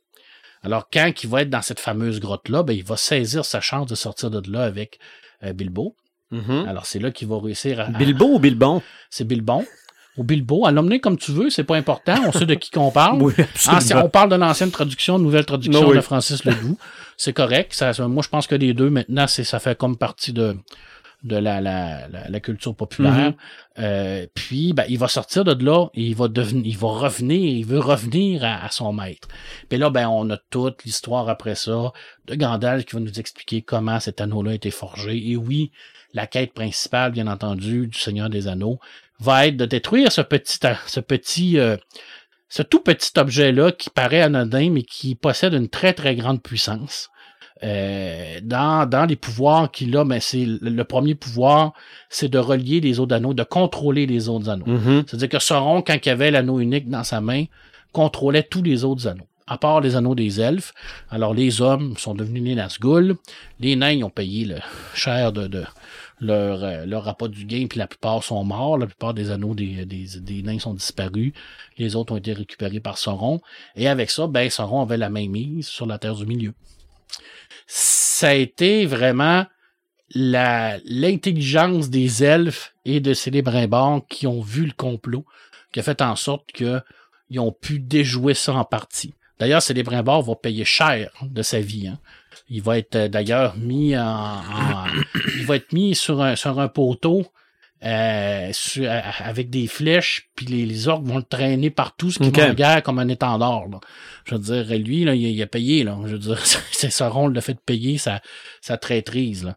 Mais une chance qui était là, parce que les trois anneaux qui vont rester vont permettre à l'espèce, euh, au, au peuple du Terre du Milieu de se, se protéger contre Sauron. Parce que si Sauron reprend l'anneau unique, ben c'est fini. Là. Je veux dire, c'est, c'est- lui, il retrouve sa puissance d'antan. C'est clair que c'est fini, mais il aura fallu toute cette belle histoire-là pour aller détruire ce tout petit anneau-là. Il rend invisible, bien entendu, ce qui est quand même pas banal Mhm. comme pouvoir. Hein? En fait, c'est pas réellement de l'invisibilité, c'est qu'il te permet d'aller dans une autre dimension que le- la dimension des ombres. Puis descendre dans cette dimension-là, ben, malheureusement, tu es en contact avec les Nazgûl, qui sont comme entre deux mondes. Alors, c'est pas super le fun non plus. Et ben, Sauron peut te voir OK. quand t'es dans son monde, parce que là, c'est comme une genre de, de, de balise. C'est comme un GPS, dans le fond. Hein? Puis d'ailleurs, l'anneau veut que, que, que, euh, que Frodo le mette. Parce que quand il le met, ça lui permet à son maître de le trouver. Fait que, il va pousser toujours à l'utiliser. Puis même des fois, il va lui-même s'insérer dans, dans le doigt sans que le, le porteur de l'anneau va vouloir. Et il va également prodiger à son, euh, son porteur une, une vie plus longue. Hein, Alors, euh, c'est c'est, euh, c'est réellement un anneau quand même assez puissant. Euh, la lourdeur de l'anneau hein, qu'on a vu dans le film, ça n'existe pas dans le roman. OK. OK? On n'a pas ce sentiment de lourdeur-là, là, que l'anneau devient lourd. C'est c'est- c'est- c'est, euh, c'est une, C'est un romancé. C'est ça, c'est un Mm. ajout, mais ça reste que c'est un objet qui est extrêmement maléfique parce que toute l'histoire tourne autour de ça. C'est quand même intense de se dire que t'écris euh, un truc de plus de 1000 pages pour euh, aller se promener, pour aller détruire un tout petit anneau. C'est quand même fou quand on y pense. La prémisse de ton histoire, c'est ça. là. Tu sais, je veux dire, t'écris le synopsis du Seigneur des Anneaux, puis c'est une gang de chums qui partent pour détruire un anneau. Là, tu fais comme, hein, ben, c'est ça. Oui, pour- pourquoi qu'ils met- le mettent pas dans le feu dans la cour en arrière de chez eux? C'est ça, ça, ils l'ont essayé, bien entendu, qu'il fallait euh, quand même. euh, Bon, puis on va arrêter aussi avec les conneries d'ailes, le- d'ail- d'aigle, là, là. Alors, il aurait dû prendre l'aigle puis aller les porter là-bas et tout ça, là. Je veux dire, d'ailleurs, euh, Tolkien, dans une de ses lettres, a dit que les aigles, c'était un, de ses, euh, un de ses erreurs, une de ses erreurs. Parce qu'il les avait mis très puissants. Puis, il faut savoir que c'est, euh, ils sont considérés comme des, des, des, des meilleurs aussi, les aigles. Les aigles, alors, ils ont peut-être pas, ils s'en faire non plus de perdre son temps puis de, d'investir dans, dans les affaires des hommes. Mhm. Alors, euh, non, euh, il n'aurait pas pu partir puis aller porter l'anneau là, comme ça. Ça se fait pas. euh, Il y, a- il y aurait eu quelqu'un à un moment donné qui les aurait arrêtés. Là. On s'entend, là? Ça prenait de la discrétion. OK. Hein? Puis je pense que les hobbits étaient parfaits. Parfaits pour ce genre de, de mission-là. Alors, tout petit anneau euh, qui. euh, on pose la question à savoir est-ce que posséder cet anneau-là te donne le pouvoir absolu en sachant que tu es corrompu ou non, est-ce que tu le prends? Mhm. Gandalf a passé ce test-là. Galadriel a passé ce test-là avec succès. Boromir l'a pas passé. Faramir l'a même pas essayé de prendre l'anneau. OK? Ça, là, encore une fois, là, Faramir qui capote, qui capture Frodon, puis qui ça, là, oubliez ça, c'est pas vrai. C'est- romancé. OK? Faramir, c'était... Euh, Boromir, c'est probablement le personnage le plus complexe et le mieux écrit de toute l'histoire parce que c'est représentatif de l'homme. Aragorn, c'est l'homme parfait. Boromir, c'est l'homme normal. C'est quelqu'un qui est pris avec des doutes, mais également qui est pris avec des devoirs. Et le fait qu'il veut prendre l'anneau, il veut pas le prendre pour lui, il veut le prendre pour son peuple. C'est ça. C'est son devoir à lui de sauvegarder son peuple. C'est pour ça que, que c'est un des personnages favoris de Tolkien. Alors lui, il l'a raté, mais est-ce que vous, vous le prendriez, Sylvain? Si t'avais la J'en chance. j'en ai un. Non, mais Non, non, le, le vrai, je pense pas. la, la vraie question, c'est est-ce que tu serais capable de, de dire non au pouvoir absolu? Oui. Je serais, je serais, oui, je dirais non. Red, Et je sais pas. c'est c'est questionnant, hein? Ouais, ben, je veux dire, euh, mettons, de même, je vais te dire, oui, oui. L'avoir pour vrai, je vais faire, hmm, c'est pas la même game. C'est pas la même Là, c'est game, facile hein? de dire oui, eh ben oui, voyons donc. Mais quand tu, mettons, tu l'as dans ta face, puis tu sais que ça marche pour vrai, puis tout, puis tu sais qu'avec ça, ben, tu peux régler bien des affaires. Hmm. Peut-être peut-être que je dirais oui, mais j'aurais peur de moi. Puis moi, je te l'offre, puis je te dis que tu peux devenir la plus grande autrice au monde parce que tu vas avoir le pouvoir absolu. Tu le prends-tu? Ben, moi, je te dirais que j'ai lu l'histoire, puis que même si on veut faire le bien, Ouais, c'est ça. On va Mhm. juste Et devenir, voilà, euh, merci, parce que c'est ça, tout le pouvoir de l'anneau. Mm. C'est la corruption. Mm. OK. C'est que malgré tout ce que tu vas pouvoir faire avec, il va automatiquement te corrompre parce que il y a sa volonté il y a propre. sa volonté propre, puis la volonté qui est à l'intérieur, mais c'est la volonté de Sauron. OK. Et avec ça, c'est la, la volonté de Morgoth aussi, parce que Sauron a été un serviteur de Morgoth. Et euh, le mal, même s'il a été éradiqué sur la Terre du Milieu, parce que Sauron n'est pas mort, il, est- il est resté en, en genre de fantôme avec plus aucun pouvoir. euh, il est dit que l'anneau unique, même s'il a été détruit, même si Sauron a été détruit, qu'il y a tellement de mal qui a été fait par Morgoth, par Sauron, par l'anneau unique, que euh, il va toujours rester, même si ces gens-là sont disparus. Ça va toujours hanter le cœur des hommes parce que c'est tellement ancré dans notre, euh, dans nos gènes qu'on va toujours avoir une partie de ce mal-là en nous. OK. hein? C'est très philosophique. ce En effet. Est-ce que tu peux nous dire pourquoi que l'anneau n'a pas d'effet sur Tom Bombadil? Je veux, tu veux-tu avoir la réponse de, de Tolkien? Oui. La réponse de Tolkien, c'est Je sais pas. Tom Bombadil, il l'a toujours dit, il dit dans une histoire, ça prend quelque chose qui est inexplicable. Ça prend quelque chose qui sort de l'ordinaire, puis qui fait comme, mais pourquoi? Et Tom Bombadil, c'est ça. C'est ce pourquoi. C'est ça Ok. pourquoi. Alors, est-ce que c'est un maillard? Est-ce que c'est un voleur? Est-ce que c'est une créature qui vient d'un autre monde? Lui, il ne sait pas non plus. Ben, il devait le savoir probablement, mais il l'a jamais expliqué, il l'a jamais dit. Puis euh, c'est pour ça que ça reste un, un- un grand questionnement pour la majorité de- des- lecteurs et des lectrices. Mhm. Mais effectivement, l'anneau n'a aucun pouvoir sur Tom Bombadil, à moins que ce soit aucun pouvoir dans le, le, le, le lieu où ce que Tom Bombadil vit aussi. Mhm. C'est peut-être ça. Mais bref, c'est un élément perturbateur de l'histoire qui est là. On sait pas pourquoi, on sait pas comment, mais c'est là. C'est exactement pour ça qu'il l'a créé. Je, je, je, je- je- je l'imagine rire avec sa, sa pipe à tous ces nombreuses lettres que ces amateurs et amatrices doivent y avoir écrit pour dire c'est qui Tom Bombadil? Je, je, je, je- je suis- Ah. Ah. c'est, dans le fond, c'est qui vous voulez que ce soit. Ah. Je pense que Mhm. c'est exactement comme on a toujours dit. Ouais. Je veux dire, si tu veux que ça soit ça, mais ça va être ça. Je veux dire, mais il n'y a pas d'impact en tant que tel dans l'histoire. Il est là. Puis c'est ça. c'est, c'est, c'est, c'est. Il est là, puis l'anneau n'a pas d'effet sur lui. L'anneau n'a pas d'effet sur lui, euh, aucunement. Ou il y a un effet puis le contrôle, je- on le sait pas en tant que tel. Mais tout ce qu'on sait, c'est qu'il le met puis qu'il devient pas invisible. Puis alors, pourquoi qu'ils y- qu'ils l'ont, qu'ils y ont pas laissé? Tu sais, je veux dire, Une autre question. une autre question à Mhm. se poser. Je veux dire, peut-être qu'il aurait été en sécurité là, mais il aurait été en sécurité, mais il n'aurait pas été détruit. Parce que tant qu'il n'est pas détruit, Ouais, vrai. Sauron reste là. C'est vrai. Puis tant que Sauron est en vie, ben, il y a toujours euh, une possibilité que le mal l'emporte et heureusement, le mal ne l'a pas emporté. Mhm. Dans cette merveilleuse histoire qui est là, euh, il y a beaucoup d'autres anneaux aussi qui ont été créés. Tolkien a créé aussi d'autres objets magnifiques, des larmes, des, euh, des armes de Nazgûl, par exemple, des armes de Morgoth OK. euh, de Morgul qui, qui permet de, de, de poignarder des gens dans, dans, le- dans le, le monde dimensionnel, qui donne des, des blessures qui restent là pour toujours, la fameuse blessure de Frodon. Alors, euh, mais euh, la plupart, je pense que l'objet maléfique, par excellence, et d'ailleurs, là, je l'ai mis sur le cube puzzle. Alors, on a comme deux objets. Là, hey, il s'annule. peur- Est-ce qu'il s'annule ou est-ce qu'il s'additionne? Hey, je Ouais, sais pas, pas hein. peur d'ouvrir une porte en faisant ça? Ouais, ben là, on pourrait ouvrir une porte avec Pinette qui prend l'anneau. C'est une table de Ouija. Ouf! Hey, on est Ok. foutu, là? Mais c'est comme deux objets iconiques de la culture Oui, pop, quand même. c'est vrai. Le Oui. cube et l'anneau ensemble réunis, là. Oui. C'est quand même assez intense. Les gens le voient à la caméra, mais ils le voient pas, là, à la, ou à l'audio, mais je trouve ça cool. Je trouve que c'est une belle image. Oui. Ben, Il Paperman. manque rien que l'année Chronomicon en dessous. Hey, bon, Yann. tu vas me verser un peu de whisky Oui, euh, c'est Red qui l'a. parce que. On boit à ce soir un Côté Sark. Parce que l'heure est grave. Ouais. OK? Je m'étais fait une liste. Euh, on a parlé du cube de Hellraiser. On a parlé de la tombe de Toutankhamon. On a parlé de, du cœur de l'océan. On a parlé d'Annabelle. on a parlé du Necronomicon. Me reste-t-il quelque chose à dire? Mhm. Pas Ben, mal sûr que oui. La, la réponse est oui, et ça m'a permis de me faire verser un autre verre de scotch.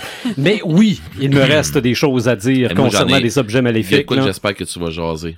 Parce que sinon, je vais t'en Ben, regarde, on, on- on travaille à quatre. Hein? Ben oui, ben si, oui, ben si oui. j'oublie de quoi, tu le mentionnes. Yes. La première chose, on l'a, on, on l'a dit, on l'a dit, puis peut-être pas, là, mais l'arche perdue Oui. dans Indiana Jones.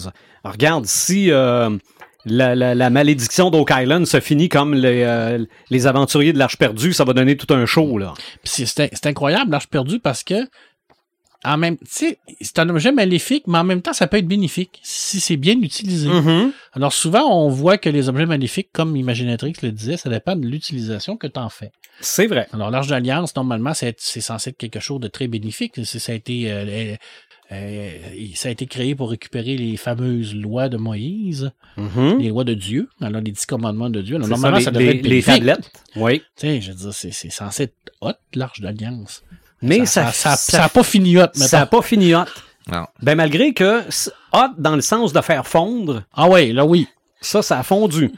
Hey, c'était quand De même là, la intense, hein. chanson Hot Stuff. Non. On Hein, tu, hein. parles de disco? Je suis surpris. Oh, hey, je pense que la pin de Star Trek l'a complètement Ouais, corrompu, je ça, cette affaire-là. Les objets maléfiques, c'est pas obligé d'être petit. Mais non. Ça peut être très, très gros. Entre autres, une maison située au 112 Ben oui. Ocean Avenue à Amityville, Mhm.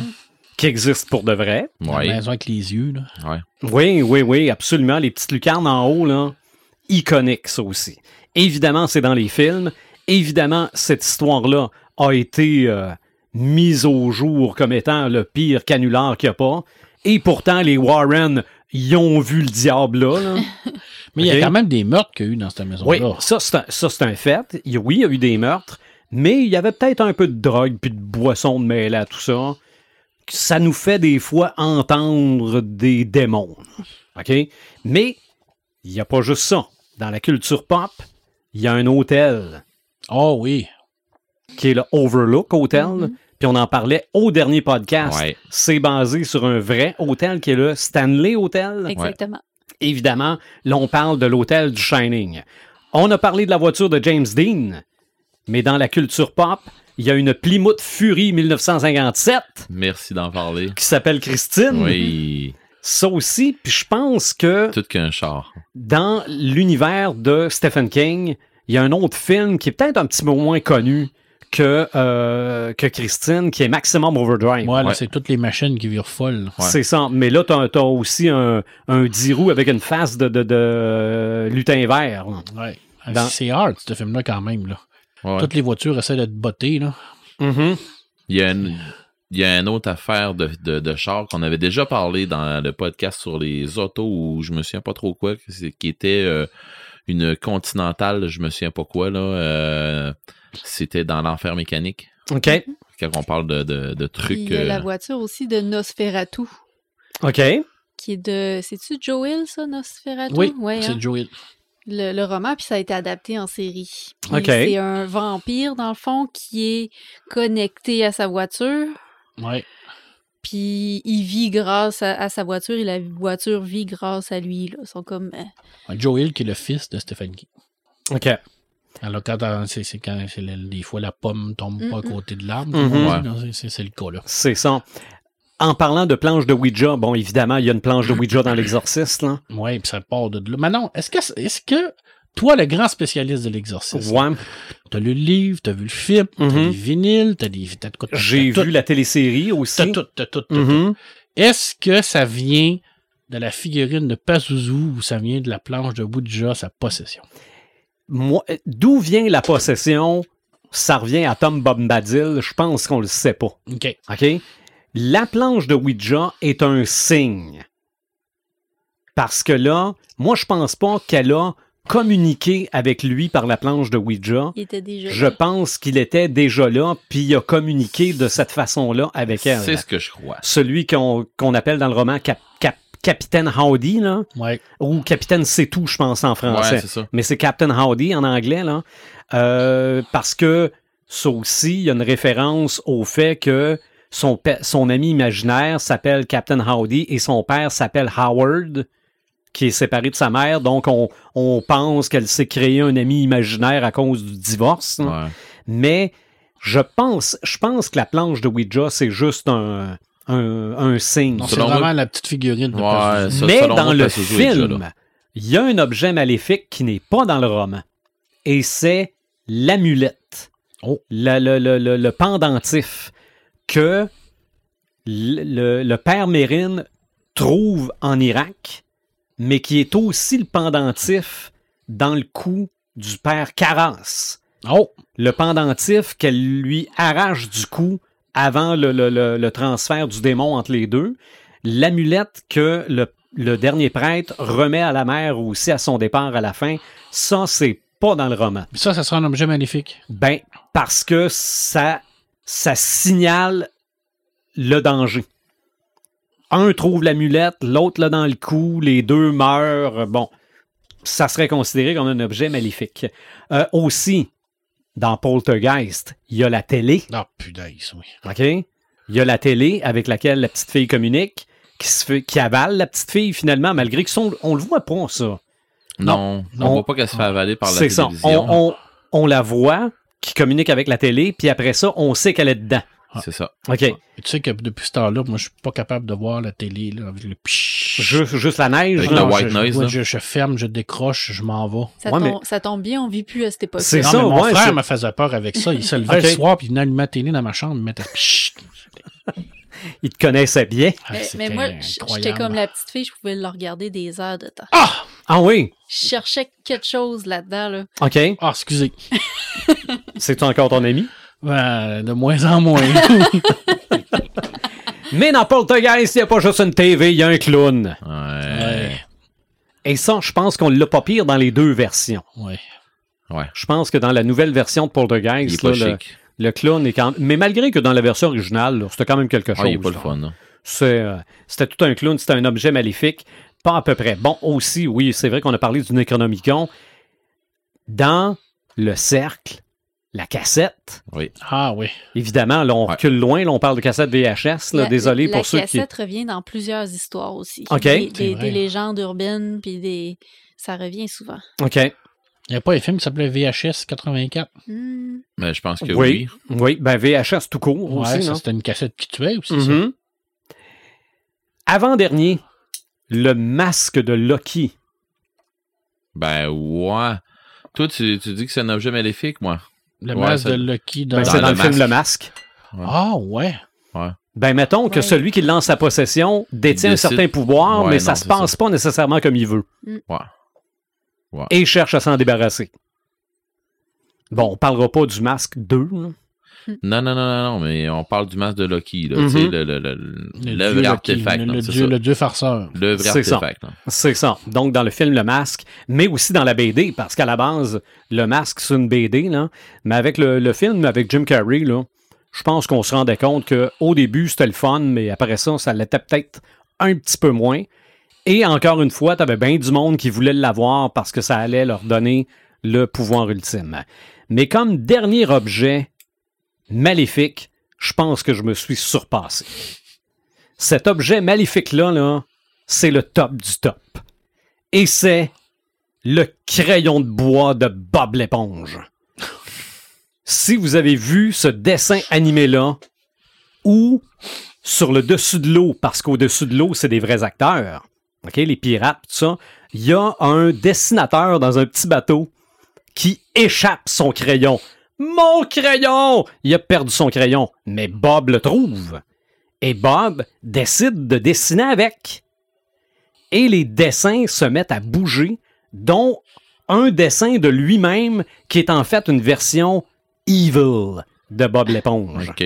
OK? Non, non, c'est l'enfer. C'est l'enfer. Et finalement, relance le crayon vers le haut, retombe dans le bateau, Le petit monsieur, il est donc content, il a retrouvé son crayon, commence à dessiner, casse la mine. Non! Ça se termine comme ça.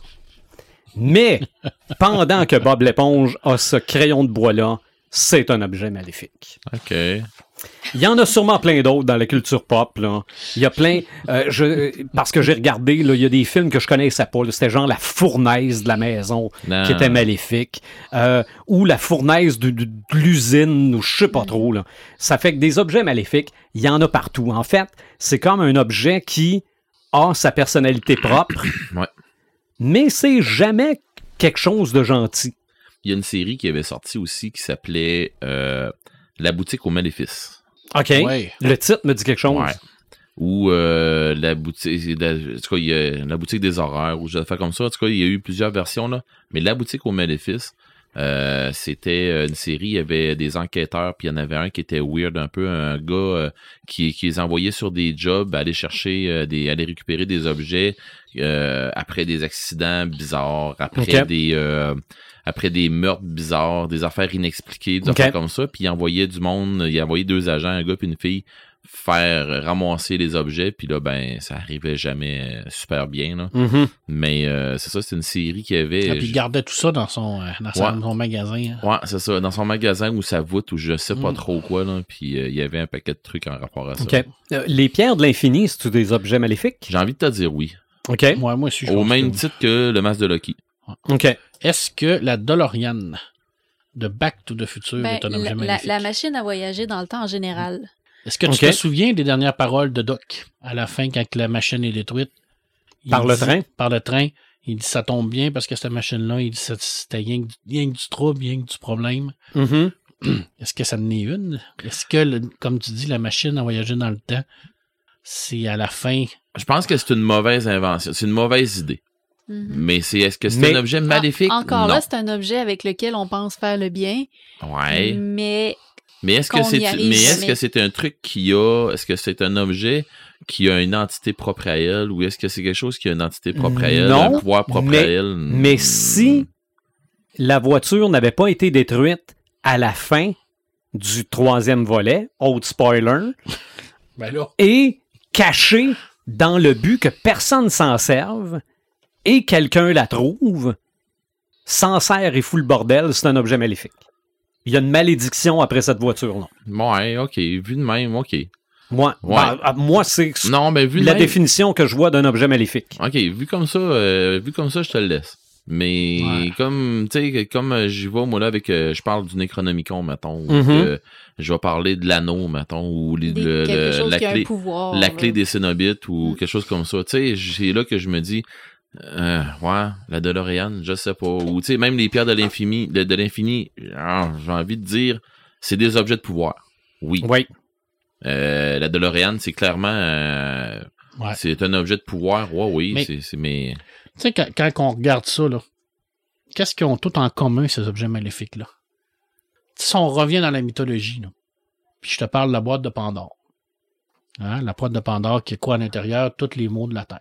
Mhm. Puis à la fin, dans le- juste là, avant que tout chie, là, il y avait un petit quelque chose dans le fond de la boîte qui était quoi? Qui était l'espoir. Tu sais, je veux dire, ça, c'est un objet maléfique, le cube. Mais ça permet également de quoi?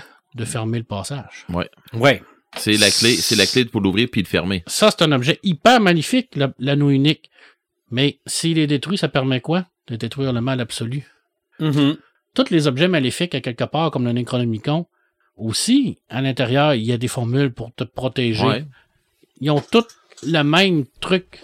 C'est que même si c'est les trucs les plus maléfiques qu'il n'y a pas, il y a toujours un petit brin d'espoir que ça peut être utilisé pour quelque chose de mieux. Est-ce que en détruisant la DeLorean, tu viendrais de régler les affaires? Pas du tout. Si tu viens de changer les affaires, puis tu viens de détruire la, la DeLorean, Mhm. tu viens de, Détruire la possibilité de les tu viens de arranger. sceller le, le- ce que c'est que tu as changé. Mhm. C'est vrai. Ouais. Mais tu sais, dans le roman d'H.G. Wells, clairement qu'il disait lui-même que la machine à remonter dans le temps, c'était une malédiction. Euh, Mhm. à la fin, il dit, j'aurais dû jamais inventer ça, là, parce que ça y a amené Yang un paquet de problèmes. Ouais. Un paquet de Ok. troubles. Dans le monde, dans le monde du jeu. D'ailleurs, là. on le voit dans, dans un What If aussi. hein. OK. Ouais, je pensais justement à ça. OK. Hmm. Ça va être dans ceux que j'ai pas vus. T'es pas rendu dans ça là? Je sais pas. Ben, Voyager dans le temps, je pense le titre, le titre de celui-là que t'as pas vu, là, puis que c'en est un écœuramment bon, c'est euh, Et si le Doctor Strange avait, pas, avait perdu Oui, son oui, cœur oui. au lieu de ses Oui, mains. ça, je l'ai vu. Tu l'as vu, hein? Oui, dans, ça, dans je l'ai le fond, vu. le topo, c'est Oui, c'est vrai. Puis il euh, fait juste ça, voyager il, dans le il- temps. il voyage dans le temps pour essayer de changer quelque chose dans le passé. C'est ça.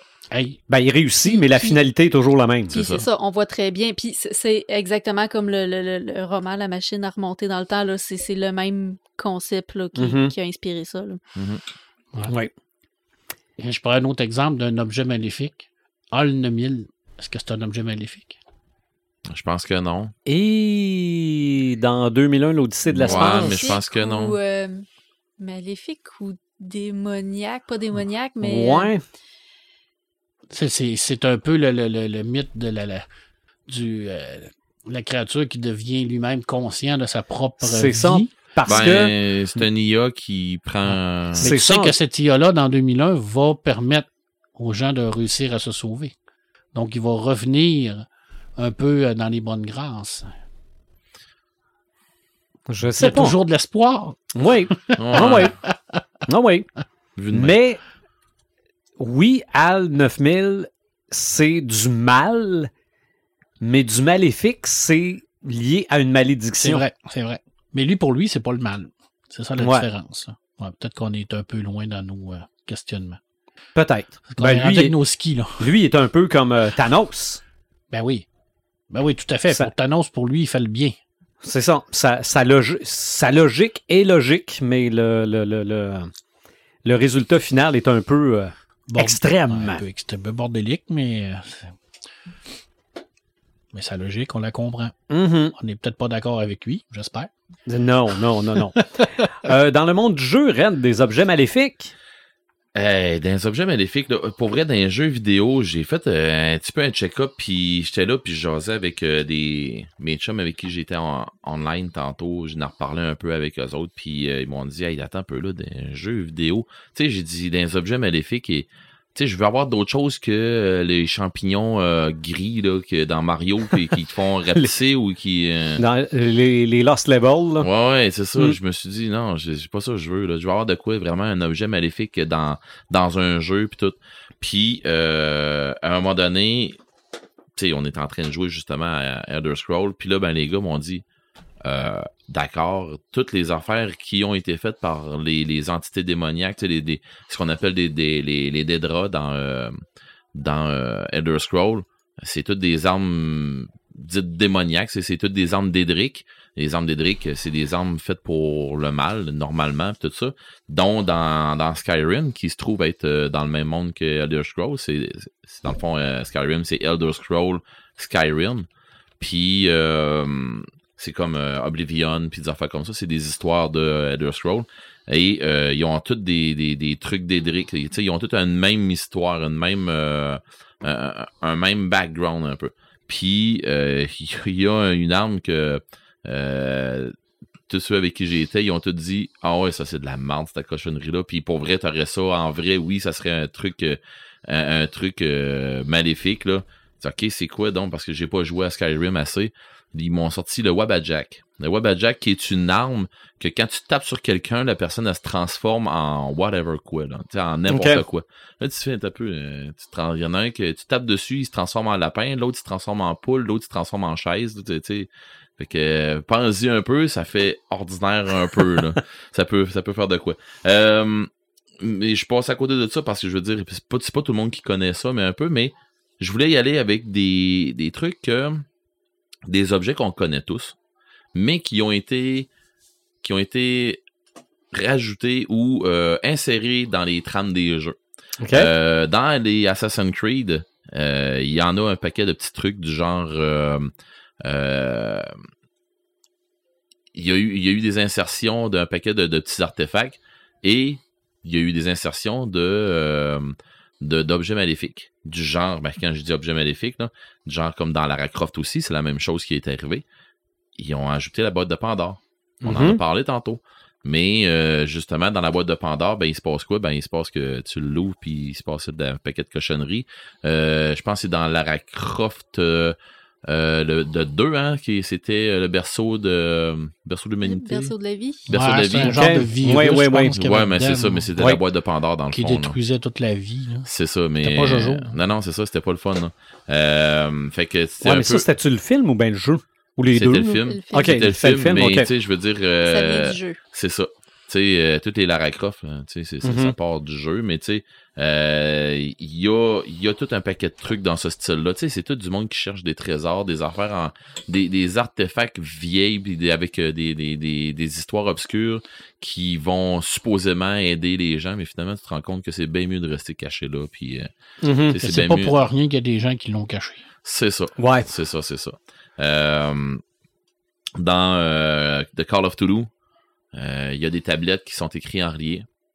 Euh, ces tablettes-là euh, qui, qui t'aident à, à passer un cap de la folie assez rapidement, qui t'apprennent à lire le, le relié et qui, dans le fond, ça parle aussi, euh, dans, dans ce jeu-là, ça va parler aussi du Necronomicon, euh, les manuscrits pnacotiques. Euh, puis là, je parle du jeu de, de du jeu vidéo qui est Call of Toulouse, qui était sorti euh, l'année passée, ou quelque chose comme ça, il y a deux ans.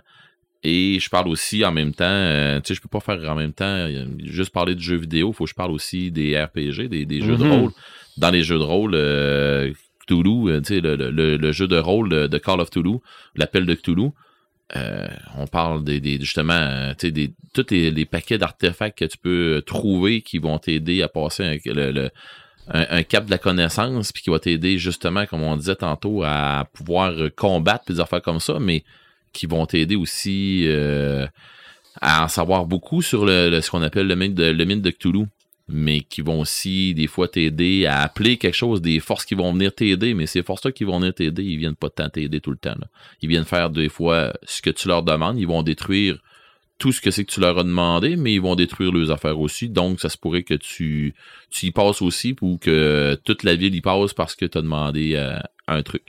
Fait que. euh, Puis tu vas en savoir toujours plus. C'est ça qui est le fun dans Cthulhu. ah oui, ah oui. Tu sais que plus- ton personnage, il montre, il montre sa compétence du mythe de Cthulhu. Ah oui. En même temps, sa sanité baisse. Puis un bon, un bon maître de jeu, il va s'organiser que tu vas vouloir en savoir Oui, plus. parce que plus ta connaissance est forte, plus, Plus tu as de chances de survie, Puis plus que tu viens puissant, là. Plus que tu Mhm. deviens Parce puissant, que mais en même la temps, tu deviens fou. connaissance, c'est ça. La connaissance là-dedans, il y a un brin de puissance qui est, qui, est garoché avec, là. Tu sais, euh, c'est, c'est, c'est, c'est- La connaissance n'est pas un objet maléfique? Là-dedans, oui. là-dedans, oui. OK. Exactement. C'est, je m'en allais vers là un peu, oui. Mhm. Euh, dans euh, Sinking City, qui est un- une altération de, ben pas une altération, mais qui est comme un chapitre à travers de, de, Call of Toulouse. Dans le fond, c'est dans le même monde, c'est un peu dans le même, dans le même principe. T'as des other signs puis des affaires comme ça. Euh, Il y a encore d'autres. euh, tu je veux pas, je veux pas, je veux pas spoiler rien, mais je veux dire des trucs, euh, des, objets. J'ai manqué, j'ai de dire démoniaque, mais c'est pas ça tout. Des objets maléfiques, il y en a. Vous irez jouer, vous irez l'essayer. Les gars m'ont dit, eux autres, que dans God of War, euh, la majorité des grosses armes qui se retrouvent, bien souvent, c'est des artefacts qui ont été euh, envoyés par les dieux, des affaires comme ça. Je pense qu'il y avait la lance d'Odin que n'importe quel mortel qui touchait, euh, quand la- un mortel touchait la lance d'Odin, euh, il, il mourait. Des affaires comme ça. Ben, Ça commence à être une pas pire malédiction? Ouais, sauf que, sauf que Odin, c'est le père, c'est, c'est le père des dieux, c'est, censé être gentil. hein. C'est ça, c'est, tu sais, mais honnête, tu vas toucher l'arme d'un dieu, ça se pourrait, oui, que tu meurs. Tu sais, à quelque part, c'est, non, c'est parce que c'est pas un objet, c'est, t'es un simple mortel, t'es pas digne de toucher quelque chose de, de- d'avec au- autant de puissance, ton corps le supporte juste pas. Mhm. moi, c'est, la bêtise humaine qui, qui, en tout cas, dans tous ces jeux-là, dans toutes les, les, les tout, dans tout ce que c'est qu'on a nommé pendant le podcast, vous allez vous rendre compte que la majorité du temps, c'est la bêtise humaine qui, euh, tu sais, l'idiocratie, là. Ouais. Ben, moi, je pense que c'est l'appât du pouvoir. Oui. Oui, oui, oui. Puis la majorité des jeux que, que, que je vous nomme, là, que, tu sais, que je pars avec ça, la majorité des, trucs là-dedans, ça part du, du de l'appât du pouvoir, le, le gain de un peu de pouvoir, t'en veux plus, t'en veux tout le temps plus. Puis, tu sais, comme on parlait dans la- l'appel de Cthulhu, euh, quand tu mets la main sur un livre de magie, tu fais Oh, OK. C'est pas beaucoup. Il y, en a, il y en a qui sont, c'est seulement de la magie là-dedans, puis des affaires comme ça. Tu sais, euh, là-dedans, il y a euh, dans, dans, dans tout ce, ce monde-là, il y avait euh, voyons Colin. Euh, même Ozzy a fait une toune euh, sur, sur lui. euh, ah, mon J'ai Dieu. j'ai Mr. Non. Crowley dans la C'est tête. Crowley, OK. ouais. OK. Oui, Alistair Crowley. Alistair Crowley. Ouais, Alistair Ok. Crowley, euh, qui est... Qui, qui- Mon Ozzy est pas pire. Ben non, mais c'est correct. Euh, Alistair Crowley, qui est, euh, dans le fond, un mage puissant dans, euh, dans, dans le monde de Lovecraft. OK. Ben, tu sais, dans le monde du jeu, là, tu sais, quand Mhm. on, on joue, euh, surtout, ben, moi, je parle dans l'air, dans le, le jeu sur table, là, parce que dans le jeu, je pense pas de l'avoir vu euh, ou d'en avoir entendu parler d'Alistair Crowley dans les jeux euh, en vidéo. Mais bon, euh, c'est- peut-être moi qui l'ai échappé, mais Dans les board games, souvent, il est un allié ou un ennemi. Ouais, c'est ça, ça dépend. Mais c'est ça, ça dépend s'il est passé cultiste ou pas. Mm. Mais bon, mais d'habitude, il passe pas cultiste. euh, c'est rare qu'il passe cultiste à Lester Crowley parce que euh, c'est, il est quand même assez puissant. Mais comme allié, c'est le genre d'allié qui fait ce qu'il veut un peu aussi. Ouais. Tu sais, c'est, quelqu'un va de. t'aider si c'est utile à, à sa quête à lui. C'est ça, un peu, un peu du même, du même calibre que. Euh, j'ai envie, j'ai manqué de dire Charles Dexter Ward, mais c'est pas ça pantoute. Un peu dans le même calibre que. euh, euh, voyons, Colin. L'affaire Charles Dexter Ward, là, mais. euh, Ah oui, comment il s'appelle? Hey, je me, je me- ça se peut-tu, j'ai un blanc. Ça, je peux pas vous je, aider. vais, je vais le trouver. Je vais le trouver. Puis, euh, mais bon, euh, un peu dans le même principe que ça, dans le fond, où ce que euh, c'est, c'est, c'est une entité, mais qui a été, qui s'est servi de d'un miroir, d'un, euh, d'un, d'un, d'un, d'un- je vais dire d'un tableau de famille, tout ça. Puis, il a pris possession d'une autre âme, tout ça pour euh, pour continuer.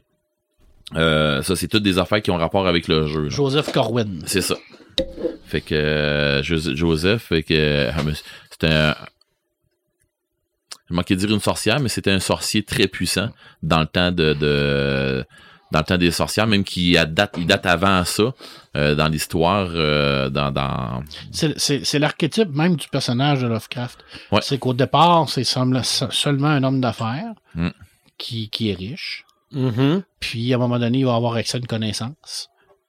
Puis, il va trouver un livre, il va le lire, il va dire Ah, ça existe. Puis, plus il va rentrer là-dedans, plus il va. D'ailleurs, dans l'histoire, c'est ça. D'ailleurs, dans l'histoire, euh, ça, ça euh, part de lui, euh, les, les sorcières de Salem. Ouais. Ben, ça part de lui. C'est, en tout cas, c'est un des instigateurs de ça. Puis, il va Fait que- devenir tellement puissant qu'à un moment donné, il va se perdre dans ce, ce pouvoir-là. Mm, mm, mm. OK. Fait que lui, il a traversé les âges, puis il est rendu dans les sorcières de Salem. À Mani, il a fait OK, c'est beau, je m'en vais de là. Est-ce que on va me faire tuer comme les autres. Fait que, tu sais, lui, il a sauté. Tac, tac, tac, il saute de- de- d'une personnalité à l'autre, tu sais, d'une personne à l'autre. Fait que c'est une façon de pouvoir transporter son âme. Un peu comme Chucky. Mhm. Un peu les le même selles, les selles personnelles, Sylvain. C'est quand t'es quand t'es décédé, avec tes selles, on est capable de te faire rev- revivre. C'est la réincarnation OK. avec les, les pouvoirs. On a toutes les formules dans Necronomicon. Mm, OK. On a les cercles de- pour conjurer. On a tous les ingrédients que ça prend. On peut tout te faire ça. Faut rien que tu meurs. Ouais. Ah. Bon, on commence pas le début, là. Ben, mettons que c'est pas prévu à mon agenda tout de suite, là. Écoute, tu peux Il est faire- assez bien rempli. Là, tu vas me dire que c'est pas utile de te faire revivre si t'es déjà en vie. Je suis d'accord. Oui. C'est une façon de voir. Oui. Mais je veux dire, pour Et la le science, risque que ça fonctionne pas est quand même grand. Homme fait que je vais passer mon tour. homme de peu de foi. Ah, d'accord. C'est comme prendre un billet à l'auto. Non, mais tu sais, tu parles de faire avancer la science, puis mon autre, oh non, non, Non, non, mieux non. pas. Ben Non, oui, non. ça. En. Écoute, on va, je vais continuer, puis je veux dire, tu y penseras, puis on en rejasera. Euh, dans, dans, quand je, vais, je vais laisser Call of Toulouse de côté. Euh, dans Warhammer, euh, il y avait, il y a un paquet de sortes de livres que tu peux, euh, que tu peux te servir, tout ça. Il y a un livre que moi j'ai en, en, vrai, tu sais, mais c'est moi je joue beaucoup deuxième édition. Et il y a un livre plus épais que les autres, plus, euh, mais pas de la même, de la même dimension. Il est plus gros, il est plus, il est différent de toute ma collection, mais il s'appelle le Liber Chaotica. Le Liber Chaotica, que là-dedans, il y en a une trollée de trucs maléfiques, puis euh, de comment pouvoir euh, euh, donner de la misère à ton monde ou que ton monde peut jouer des affaires qui vont donner de la misère aux autres. Fait que c'est ça. Fait que dans le fond, des aides de jeu pour euh, t'aider à, à pouvoir euh, pouvoir incorporer des trucs euh, maléfiques Euh, que ça, il y en a sur, euh, c'est un méchant temps. Euh, dans Donjons et Dragons, ils ont fait un peu le même principe que ça avec euh, The Book of Vil Darkness. C'est sûr qu'il y, y a beaucoup d'autres sortes de, de, de suppléments. Puis là, là, jase de, la- d'édition 3.5. Euh, fait que là, dans le fond, dans ce livre-là, c'est vraiment pacté de, de sorts mauvais, de, d'artefacts mauvais, de, de, de, de, compétences mauvaises, pour aider tes joueurs à faire vraiment des campagnes de, de, pas cool. Euh, ça là-dedans, vous pouvez avoir euh, de quoi de très, très, très intéressant pour les gens qui veulent aller chercher des, des trucs euh, pour Donjons et Dragons qui, qui seraient des, des, du stock maléfique ou pour aider à leur, à leur, setting, à leur setting pour leur campagne qui veulent faire de quoi qui va être assez, assez déroutant pour leur, euh, pour leurs joueurs. Mhm. Euh, fait que vous pouvez y aller avec ça, mais ça prend quand même euh, une lecture avertie parce que il y a autant des trucs en rapport avec euh, le sexe là-dedans que il peut y avoir des rapports, des, des trucs en rapport avec la violence, point final. là. Tu sais, c'est euh, much blood and gore and sex là-dedans. Euh, fait que dans le fond, sauf que tu peux te tu peux t'en servir pour pour plein de trucs ces, ces livres-là. Euh, pour Star Wars, euh, c'est sûr que les holocrons sites, c'est des. Comme Marc il va être d'accord avec moi, les holocrons sites euh, qui existent, parce que des holocrons, c'est une. euh, C'est comme si tu avais un maître Jedi qui va t'aider à apprendre sans autres maîtres Jedi. C'est comme un, un, un maître Jedi en cube. Dans Ok. un cube. C'est un maître Jedi qui, a- qui va avoir mis son savoir ou la majorité de ses leçons dans, dans, dans un, un holocron. Euh, c'est comme euh, un, un prisme qui, quand tu vas faire, quand tu vas faire quelque chose de spécial avec, à l'approche de la force, quelque chose comme ça, il va s'activer. Lui, Mais là, le les. Jedi, c'est les bons. Oui, les Jedi, c'est les bons. Ben, ouais, on va dire ça comme ça. Fait que quand t'es du côté de la, de la force, quand t'es du côté de, du, du, du light side, euh, quand tu vas quand, quand tu vas avoir besoin d'un, holocron, mettons, si tu si aurais, mettons, besoin d'un holocron, ben, le mieux, ça serait un vrai holocron, un holocron Jedi. Euh, un holocron tout court. Lui, il va t'aider à pouvoir avancer, puis des affaires comme ça, selon ce que le maître va te, donner, euh, ton maître de jeu. Par contre, si tu peux, si tu t'en vas avec les holocrons sites, c'est le même principe. Sauf que le Jedi qui va sortir de là, ben, c'est un site. Puis les sites, ben, c'est des Jedi. qui- C'est pas, pas des Jedi mauvais. C'est pas du monde mauvais en soi, les sites. Mais c'est du monde qui, qui vont au plus fort la poche, puis euh, qui vont avec, euh, justement, tu veux du pouvoir, tu Sont, veux de la sont puissance. plus radicaux. Oui, tu veux du pouvoir, tu veux de la puissance, tu veux ci, tu veux ça. OK, tu le veux? À quel point tu le veux? Tu le veux de même? Fine. Je vais être ton, je vais être ton maître. Tu le veux autant que moi? Tu vas voir que tu vas en défoncer des portes. Mais une fois que tu vas y avoir fini, ça se pourrait que je réquisitionne ton corps puis que je décide que c'est moi qui prenne la place. Ça pourrait aussi arriver. C'est ça. Mais tu sais, C'est ça. Je vais t'aider, mais tu vas payer. aussi. OK. Le pouvoir obscu- obscur donne beaucoup, mais prend beaucoup. Ok. Ouais, c'est ça. OK. C'est ça. Dont la vie aussi, puis euh, l'énergie, euh, l'énergie vitale. C'est qu'en fait, je veux dire, il va, il va t'aider à faire n'importe quoi, ce que tu veux. Mais si tu ne réussis pas, hum, hum, hum.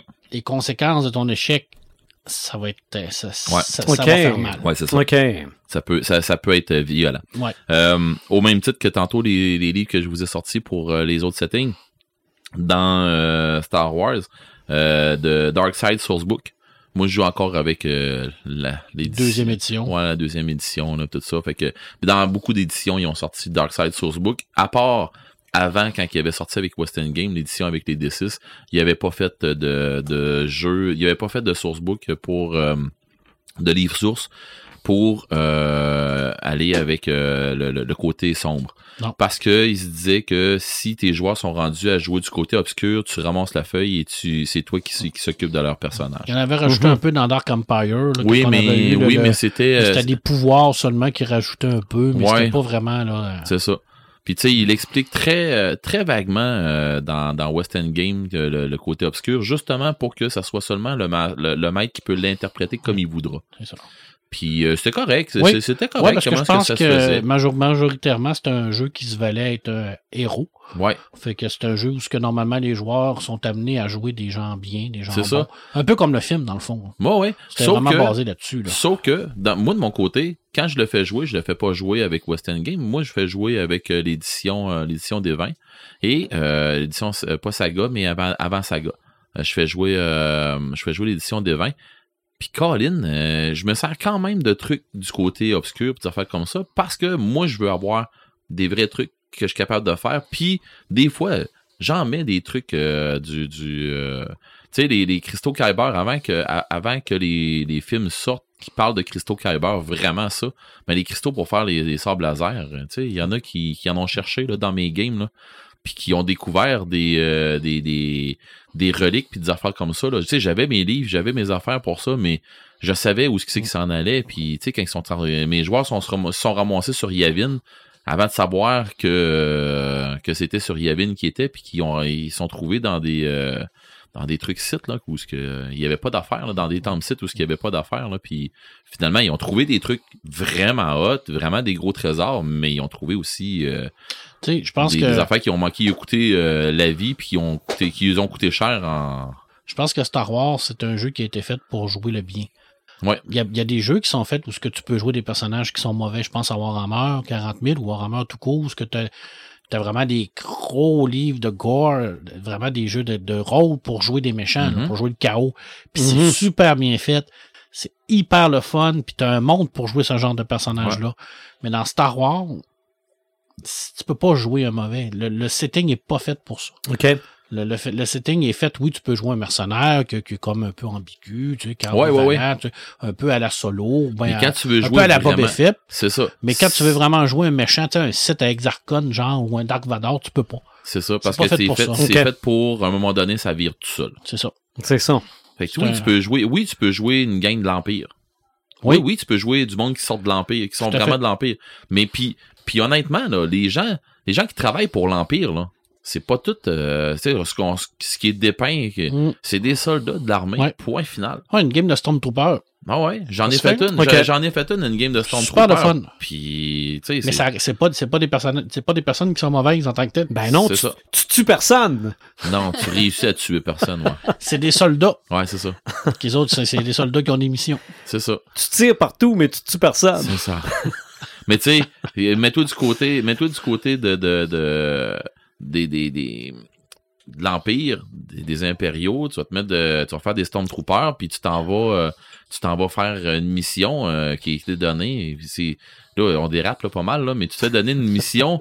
euh, mais tu sais, avec avec le- le- les, les sourcebooks que j'ai, euh, ben oui, tu peux décider, on fait vraiment des mauvais avec ça, puis on est envoyé pour faire de la marde.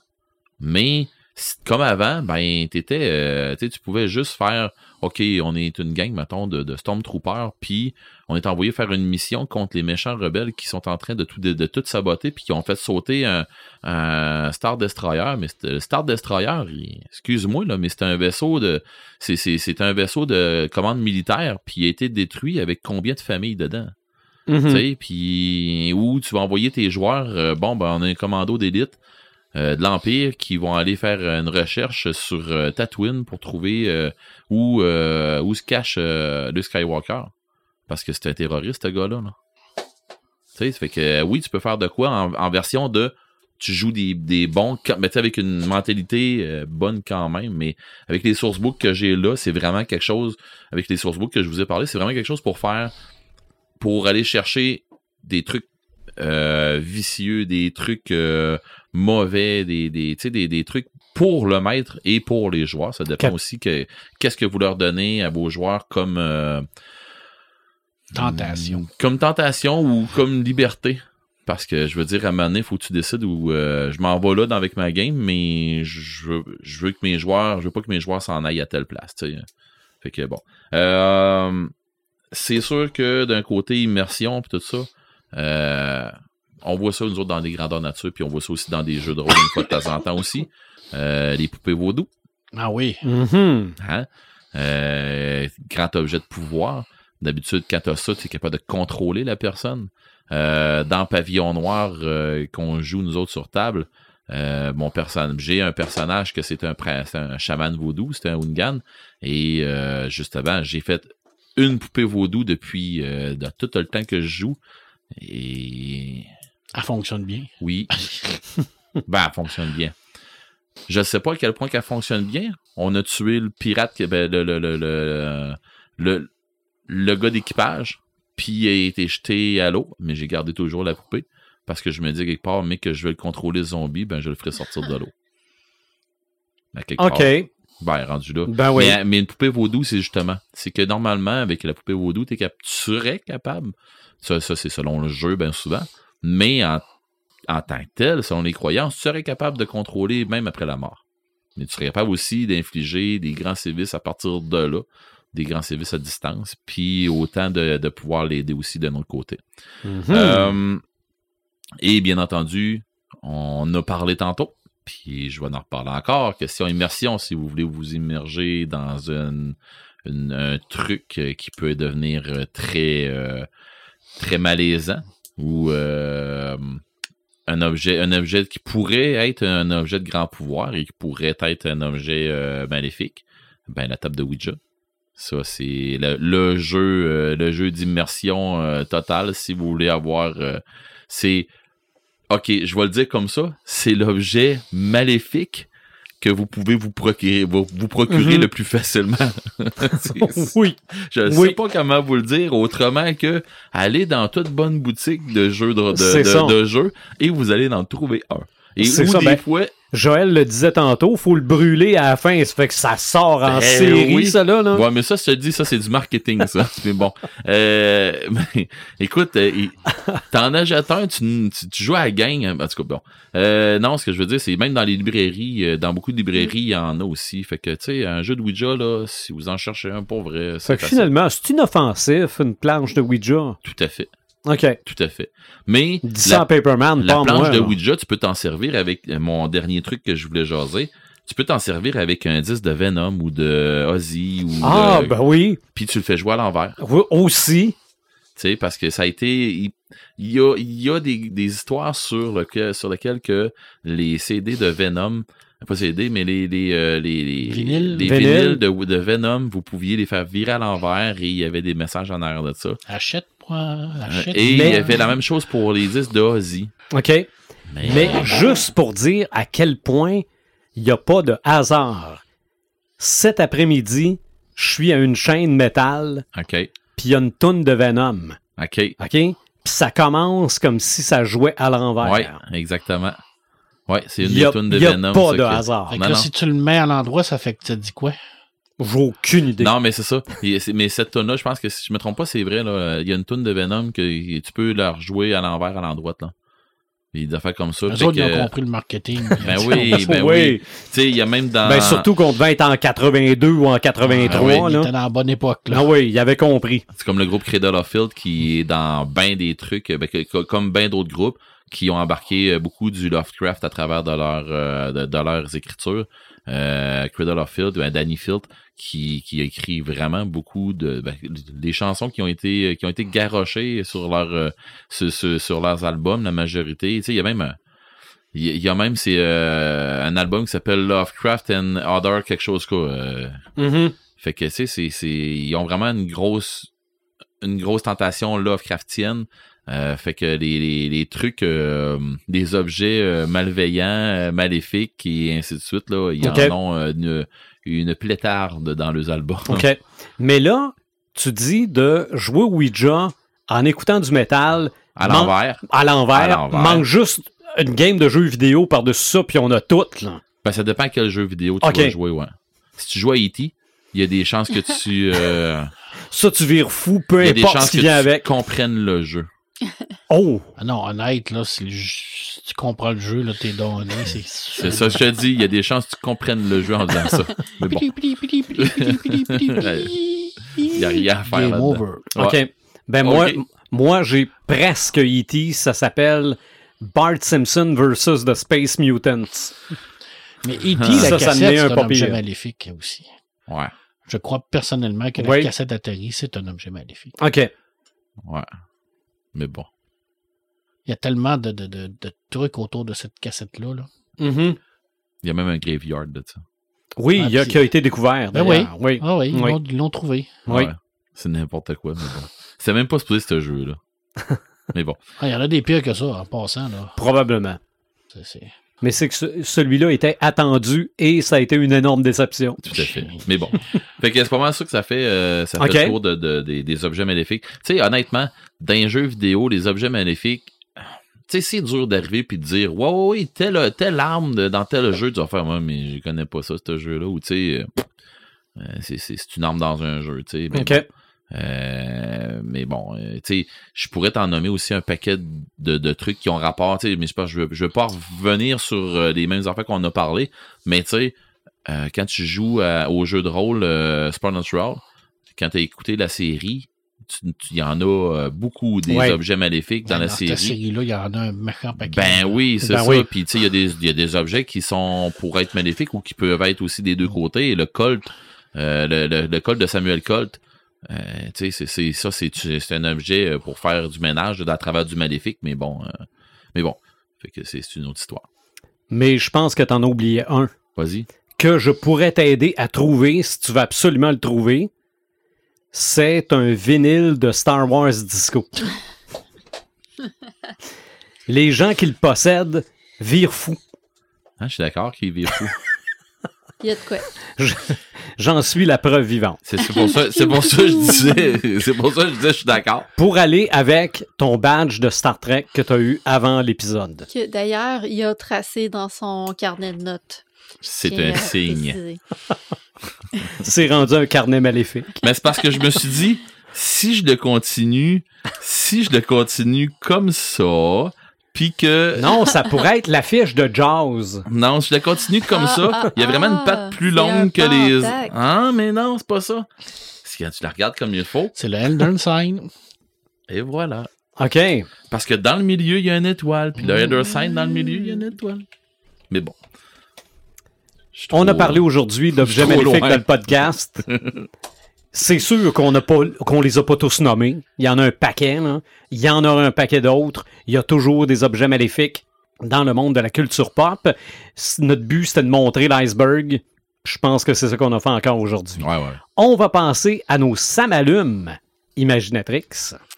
Eh ben, moi, euh, ça va être court parce que j'en avais plein que ça m'allume, puis euh, trop de choses à penser, je les ai pas mal toutes oubliées. Mais j'avais. Ah, je t'aime. Mais Parce que j'en avais oublié en salle, et tout, puis ça m'est tout arrivé. J'étais là, ah non, faut que je parle de quelque chose. C'est quoi, faut que je parle, faut que, faut que je- faut que je parle de quelque chose. Puis à un moment donné, je vous écoutais, j'ai fait, ah, mais oui, ça. C'est vrai, faut, il fallait, que je parle de ça. Bon, ben t'es pas oui. tout seul. Bon. Mais c'est correct parce que ça va te laisser plus de temps pour euh, nous parler de tes trucs que t'avais oubliés Oui. et que tu te souviens maintenant. Moi, j'ai pas cette faculté-là de, de ramener ma mémoire aussi vite que ça. Euh, mais j'avais un, une mention spéciale à un des épisodes de la série What If, OK. Hmm, qui est celui sur les zombies. oui. Oui, oui, oui. Il est bon, hein? Il est pas rien que bon. J'étais extrêmement jalouse du script.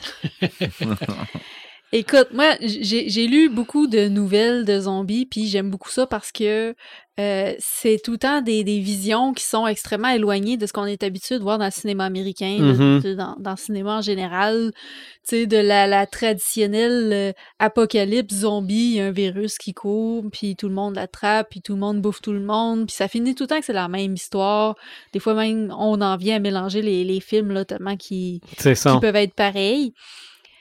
Mais l'idée de mettre euh, un virus zombie avec des super-héros, j'y aurais pas pensé. Fallait vraiment être le MCU pour y penser. Mhm. Euh, Puis aussi, tu sais, l'histoire est, est courte, là, c'est une demi-heure, mais elle se tient d'un bout à Ah l'autre. non, puis garoche, là. Elle se tient d'un bout à l'autre. Euh, Il y a des Puis pour vrai, comme, ils le font arriver, c'est génial. Oui, puis euh, où est-ce qu'ils s'en vont? Il y a des twists. Ils ont réussi à faire des twists en dedans de 30 minutes d'épisode.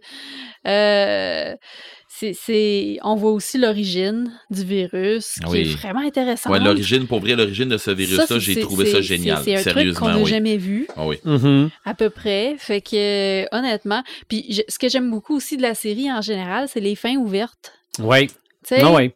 tu veux. Les gens vont peut-être trouver ça frustrant, mais moi, du côté de m'imaginer comment que ça finit, C'est ça. c'est vraiment Parce que l'épisode de zombie, tu fais juste finir en disant Oh shit. Oh shit, hein? oui. Fait que. euh, puis il y en a plusieurs autres épisodes qui sont Mhm. comme ça. Euh, Il y en a qui sont un peu moins pires que d'autres. Puis, euh, bref, j'ai aimé aussi comment ils ont bouclé la série à la fin. Là, ils ont comme tout était dans tout, là. Tout, Mhm. tout était là, puis euh, j'ai trouvé ça vraiment super. Fait que si c'est une série que vous avez la chance, que vous n'avez pas encore vue, puis vous avez la chance de, de, de regarder sur Disney+, là, moi, je la, je la recommande fortement. Mhm. C'était ton seul, ça m'allume. C'est le seul dont je me Ok. souvenais. si tu t'en rappelles d'autres, tu lèves la main. Paperman. Euh, hier, on était le 14. Oui. Et c'était la sortie officielle de la nouvelle 14 octobre 14 pour ceux qui. octobre. Sortie officielle du, de la nouvelle traduction du euh, Silmarillion. Mhm. Qui est sortie, euh, qui malheureusement qui n'est pas encore arrivé au Québec, mais qui est arrivé en livre audio. que j'ai sur Audible, que j'ai commencé sur Audible. qui est- ouais. Euh, c'est réellement la première fois que les gens, les francophones, vont avoir une, une traduction digne vraiment de ce nom. Parce que le livre en 77, euh, qui a été créé par Christopher Tolkien, qui étaient les écrits de, de- de son père, a été traduit, mais très mal traduit. Il y a OK. Beaucoup d'erreurs à l'intérieur, beaucoup d'erreurs de traduction, beaucoup d'erreurs de, de, de, de, de, noms et tout ça. Alors, euh, c'était pratiquement, il y a des bouts, c'était complètement incohérent aussi. Euh, Et là, on a réellement une, une vraie traduction une, et une traduction qui suit la ligne directrice de, des éditions bourgeois avec Vincent Ferré à la tête de ces traductions-là et Daniel Lauzon. Et ça, c'est une grande fierté. Mhm. Parce que Daniel Lauzon, c'est un Montréalais. C'est un petit gars de chez nous. Et c'est le traducteur officiel du Seigneur des Anneaux, qui est un icône de la langue anglaise. Ben oui. C'est- Pour moi, c'est une grande fierté. Puis euh, on n'en parle pas souvent, mais c'est quand même lui qui a fait le Bilbo, euh, c'est lui qui a fait le Seigneur des Anneaux, là, il vient de faire le Séminarion, il va travailler sur également les histoires de la Terre du Milieu. Écoute, c'est réellement extraordinaire, là, je veux dire, pour moi. là. C'est un petit gars de chez nous, c'est un petit gars de Montréal qui, qui, qui, qui, qui, qui est comme la sommité au niveau de la traduction. C'est extraordinaire. Moi, je, je, je capote. J'ai hâte de Mhm. l'avoir en version papier. Je te dirais Euh, que pour faire un- une parenthèse là-dessus, j'ai déjà commencé à lire le Silmarillion et j'ai fait Oh, Ah, c'est tabarouette que c'est dur à lire. Ah, Puis là, je l'ai en livre audio. C'est pas Ouais. facile. C'est pas facile non plus, mais en livre audio, ça se prend beaucoup mieux. C'est beaucoup plus fluide. Donc, moi, je l'ai pas lu, mais ce que Vincent Ferré disait dans ses, dans ses conférences, c'est que là, on avait une fluidité du texte, vraiment, là, Mhm. qui, qui, qui va augmenter la lisibilité du livre et tout ça. Alors, j'ai hâte, beau, énormément hâte de l'avoir. Je sais pas quand. C'est- l'autre affaire. Euh, écoute, je vais te parler d'une petite BD euh, qui est sortie, mais qu'on n'a pas encore reçue au Québec. C'est Circé la magicienne. Pourquoi je t'en parle? Parce que c'est notre ami Richard Maranzano qui l'a écrit. Euh, avec euh, Delmasque au dessin. Euh, Circé la magicienne, c'est qu'on là, on, on tombe vraiment dans, dans ce qu'on appelle là, les, les contes. hein. C'est l'Odyssée d'Homère OK. dans le, le chant 10 de l'Odyssée d'Homère. Dans la légende normale, Circé, c'est une, une femme fatale qui va recevoir euh, Jason et tout ça sur son île. Et là, euh, Richard, lui, ce qu'il fait, c'est qu'il nous raconte l'histoire, mais du point de vue de Circé. OK. On a parlé de quoi avec Richard? Euh, on a parlé de... C'était le, le- le Transhumanisme. transhumanisme, Ok. un sujet super logique. Oui. C'était incroyable. Oui. Et ce que, ce que j'ai aimé... Mais de- c'était un épisode incroyable. Oui, Oui. oui, tout à fait. C'était, Oui. c'était assez épique d'ailleurs. Parce qu'il a voulu que tu le refasses au complet. J'ai retravaillé ma piste. ce qui est, ce qui est Mhm. intéressant, c'est que là, on est, vraiment, c'est une histoire qui- est revue dans, dans l'actualité en se mettant de, de la peau de de- du personnage féminin. Personnage féminin qui est extrêmement fort, très, très bien écrit par Richard Maranzano. Et- mais qui reste encore une fois, malgré tout, euh, complètement à la merci des dieux et à la merci des hommes, même si elle, elle a cette puissance-là en elle. Mais de voir cette histoire-là racontée euh, et de la voir par les yeux de la femme, ça amène une toute autre signification de l'avoir racontée par les yeux des hommes comme on a toujours dans les, euh, les fameux Odyssées d'Homère où ce que c'est tout le temps des histoires de gros bras puis de, de on est des super-héros, puis ah, m'en va là, m'en va là, m'en battre la gorgone, puis ping, bing, bang, bof. C'est toujours, tu sais, super, là. Arr! Mais là, on a vraiment un autre. Ça me fait beaucoup penser à Marion Zemon Brandley qui nous avait donné les légendes arthuriennes, mais vues par les femmes. Bon, outre que Marion Zemon Brandley et son mari, ils sont deux estimes dégueulasses qui ont, euh, qui ont fait plein de trucs bizarres, là. Ça reste que cette histoire-là était, était intelligent parce qu'ils ont été accusés de, de- d'agression sexuelle et Bah. tout ça. En tout cas, c'est vraiment pas des jojos. Mais son idée d'amener toute cette histoire arthurienne-là par la- les yeux des femmes, ça avait été génial. Ben là, c'est un peu comme ça que Richard le fait. Puis en même temps, ben, c'est du Richard Maranzano. Alors, faut faire marcher les neurones. Donc, on s'entend. On l'a vu dans une émission de transhumaniste. Mhm. euh, On a quand même affaire à quelqu'un qui, qui est très érudit, puis qu'il faut, euh, faut, faut l'écouter parce que des fois, ça part, euh, ça part d'un peu partout. Fait qu'il faut, faut prendre le temps de la lire, mais c'est, puis le dessin, on sait jamais où ce qu'on est réellement.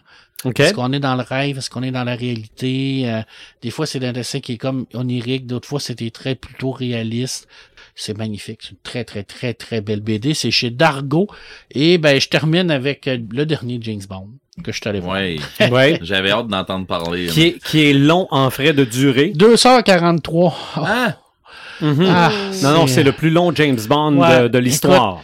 J'ai j'ai personnellement euh, trouvé que c'était le meilleur James Bond de la série de Daniel Craig parce que on est sorti du standard euh, de, de- du vieux James Bond dans la chambre de conneries puis Roger Moore là où ce qu'on a la, la, la, la, la, Bond girl qui sert à, rien d'autre à part le fait de tomber dans les bras de James puis que James il sort d'une bagarre tout le temps bien coiffé Puis, tu sais, oui cette euh, cette époque là de James Bond c'est une époque qui, qui, qui existait c'est une époque euh, qui a été bénéfique. C'est une époque où qu'il y a beaucoup de gens qui, ont aimé cette époque-là.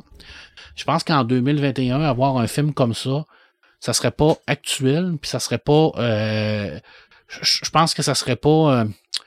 euh, ça serait pas faire avancer le, cinéma de revenir à ces, vieilles histoires-là. Là, on, on a un James Bond plus actuel. On a un Daniel Craig qu'on a vu dans les autres films qui est beaucoup plus vulnérable.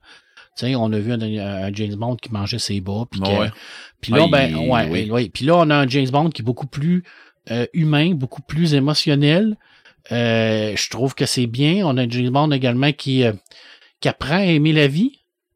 Puis la finale, je vous en dirai pas plus. Parce là. que c'est le dernier. Hein. C'est le dernier avec lui, là. Écoute, la finale, là, je ne pensais jamais, mais jamais qu'elle allait oser faire ce qu'ils ont fait. Je vous dis en dis pas plus.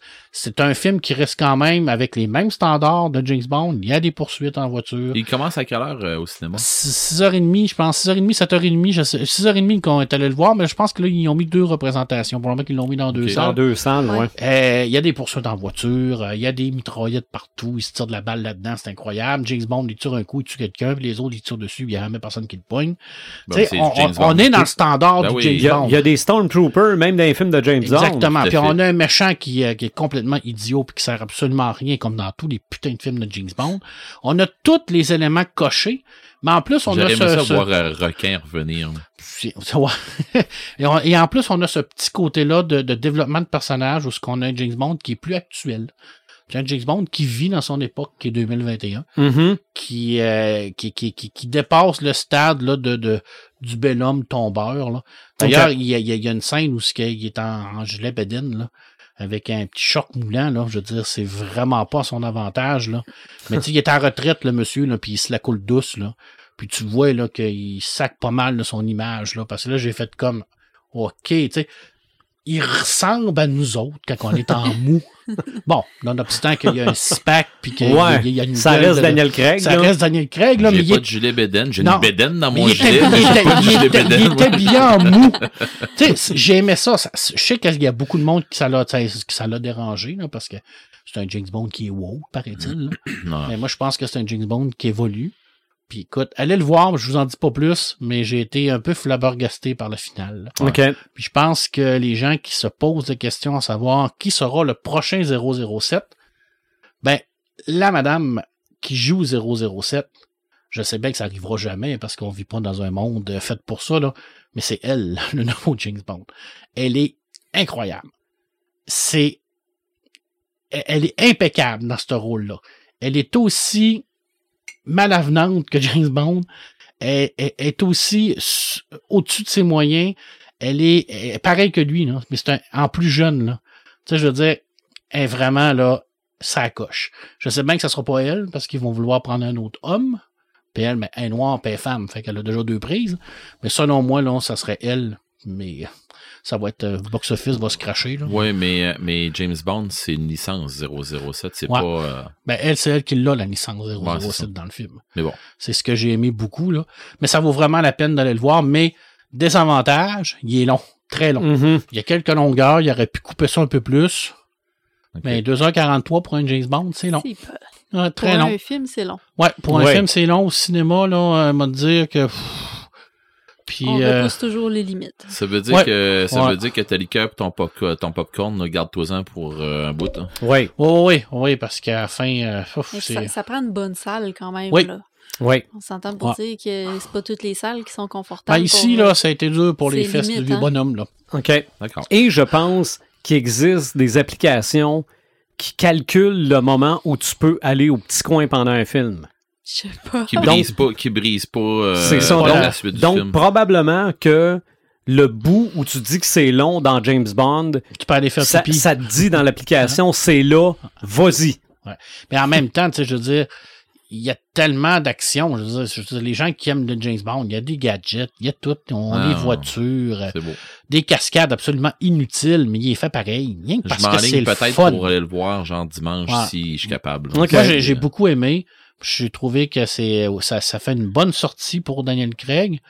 Puis euh, c'est c'est quand même une- la fin d'une époque. Mhm. Sais, Je veux dire, quand on change de, de personnage, de genre de- de- d'acteur, a toujours un petit euh, un petit pincement au cœur. Tu sais, quand Roger Moore est parti, quand Sean Connery Ouais. est parti, tu sais, je veux dire, c'est comme euh, Je sais qu'il y a beaucoup de monde qui tripait Roger Moore. Moi, j'ai Ouais. beaucoup Ouais. aimé. euh, Euh, Brosnan, il y a euh, beaucoup de monde qui l'ont aimé. Ouais, c'est ça. Mais tu sais, tout le monde parlait de Sean Connery. Moi, euh, c'est Roger Moore, moi le mien, Ouais. mais parce que ça.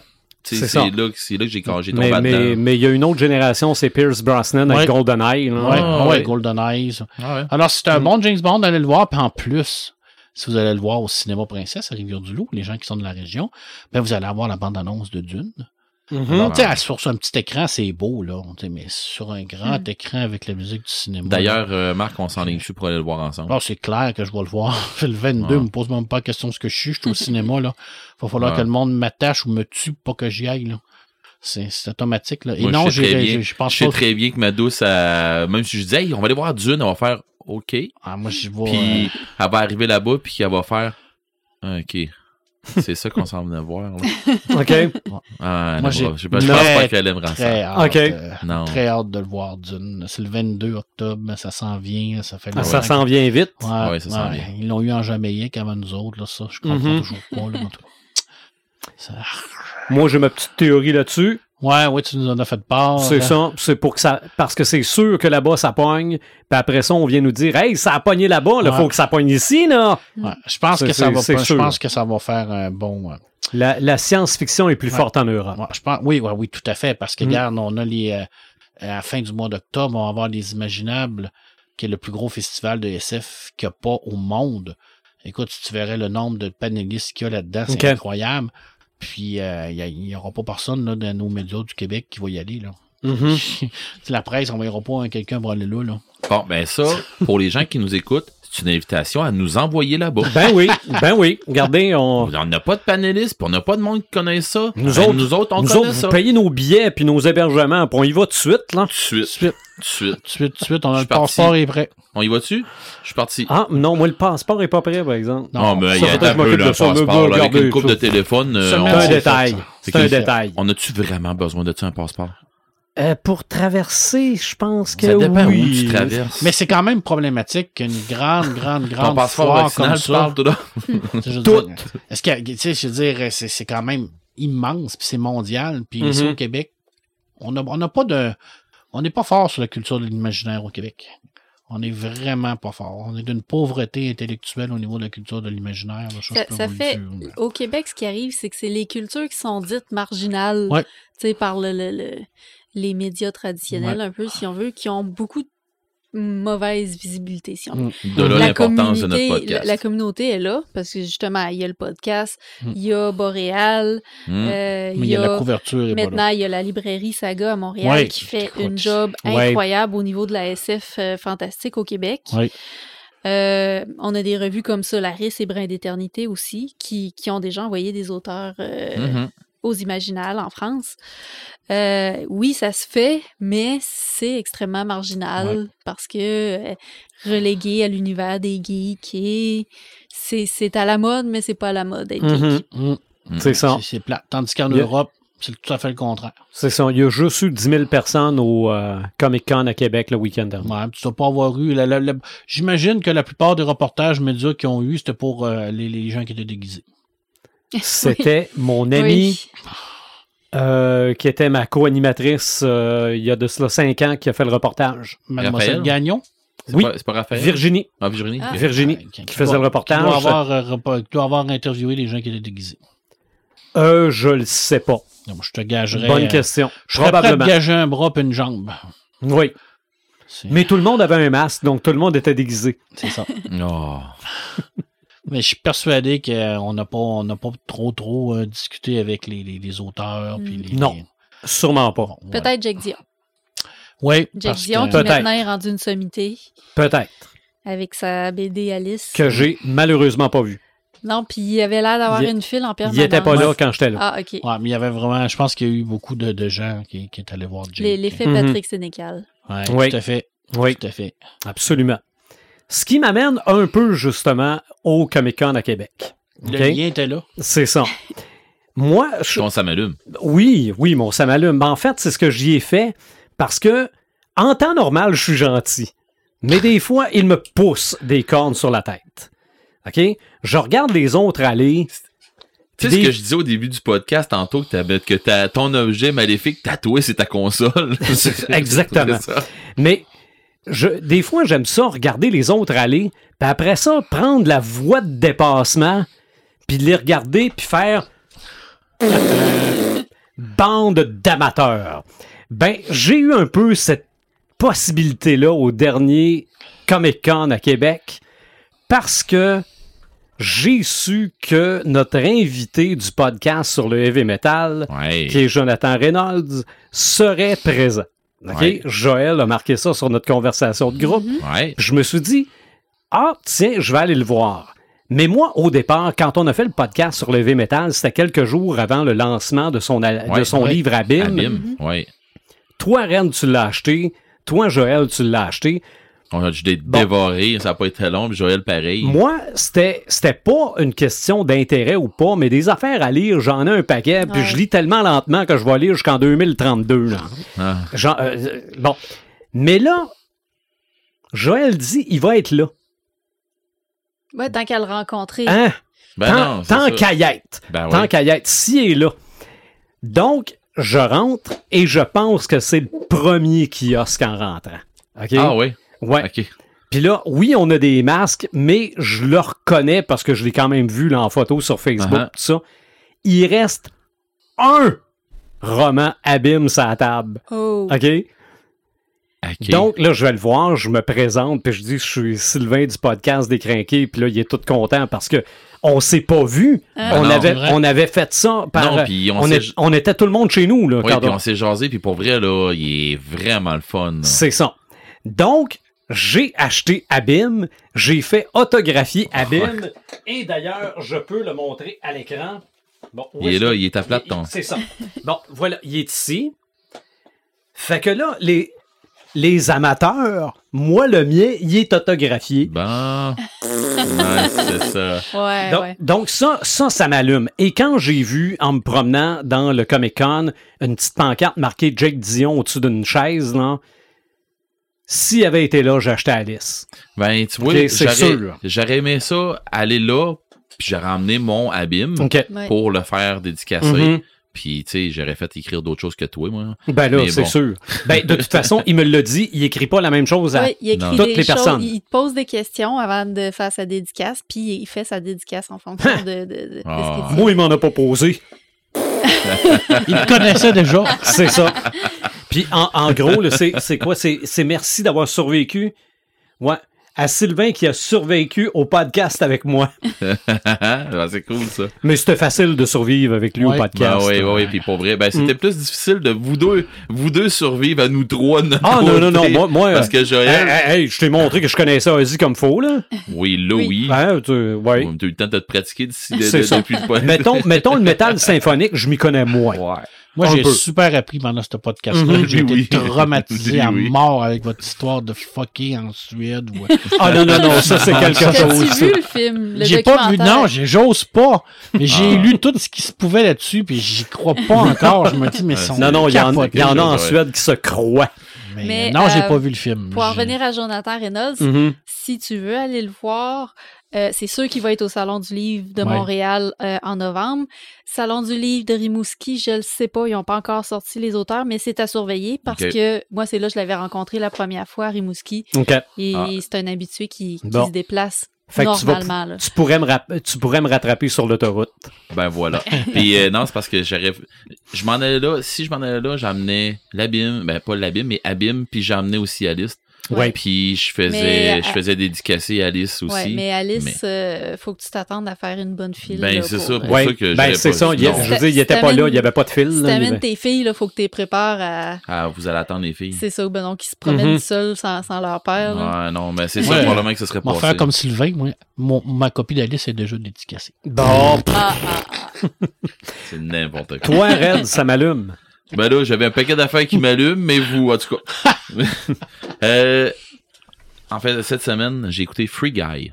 Oui, Oui. c'est vrai, je l'ai écouté moi aussi. Ouais. Pour les gens Ah, qui n'ont pas vu Ouais. Free Guy, allez vous trouver une de copie de, ça? Mhm. Mais c'est un film cute au final. Ouais, Oui, oui, oui. ouais. Oui, oui. C'est Mais- une romance geek. Oui. Parce que je trouve que il a travaillé, le concepteur a travaillé beaucoup sur un personnage du- duquel il se rappelle pas. Ouais.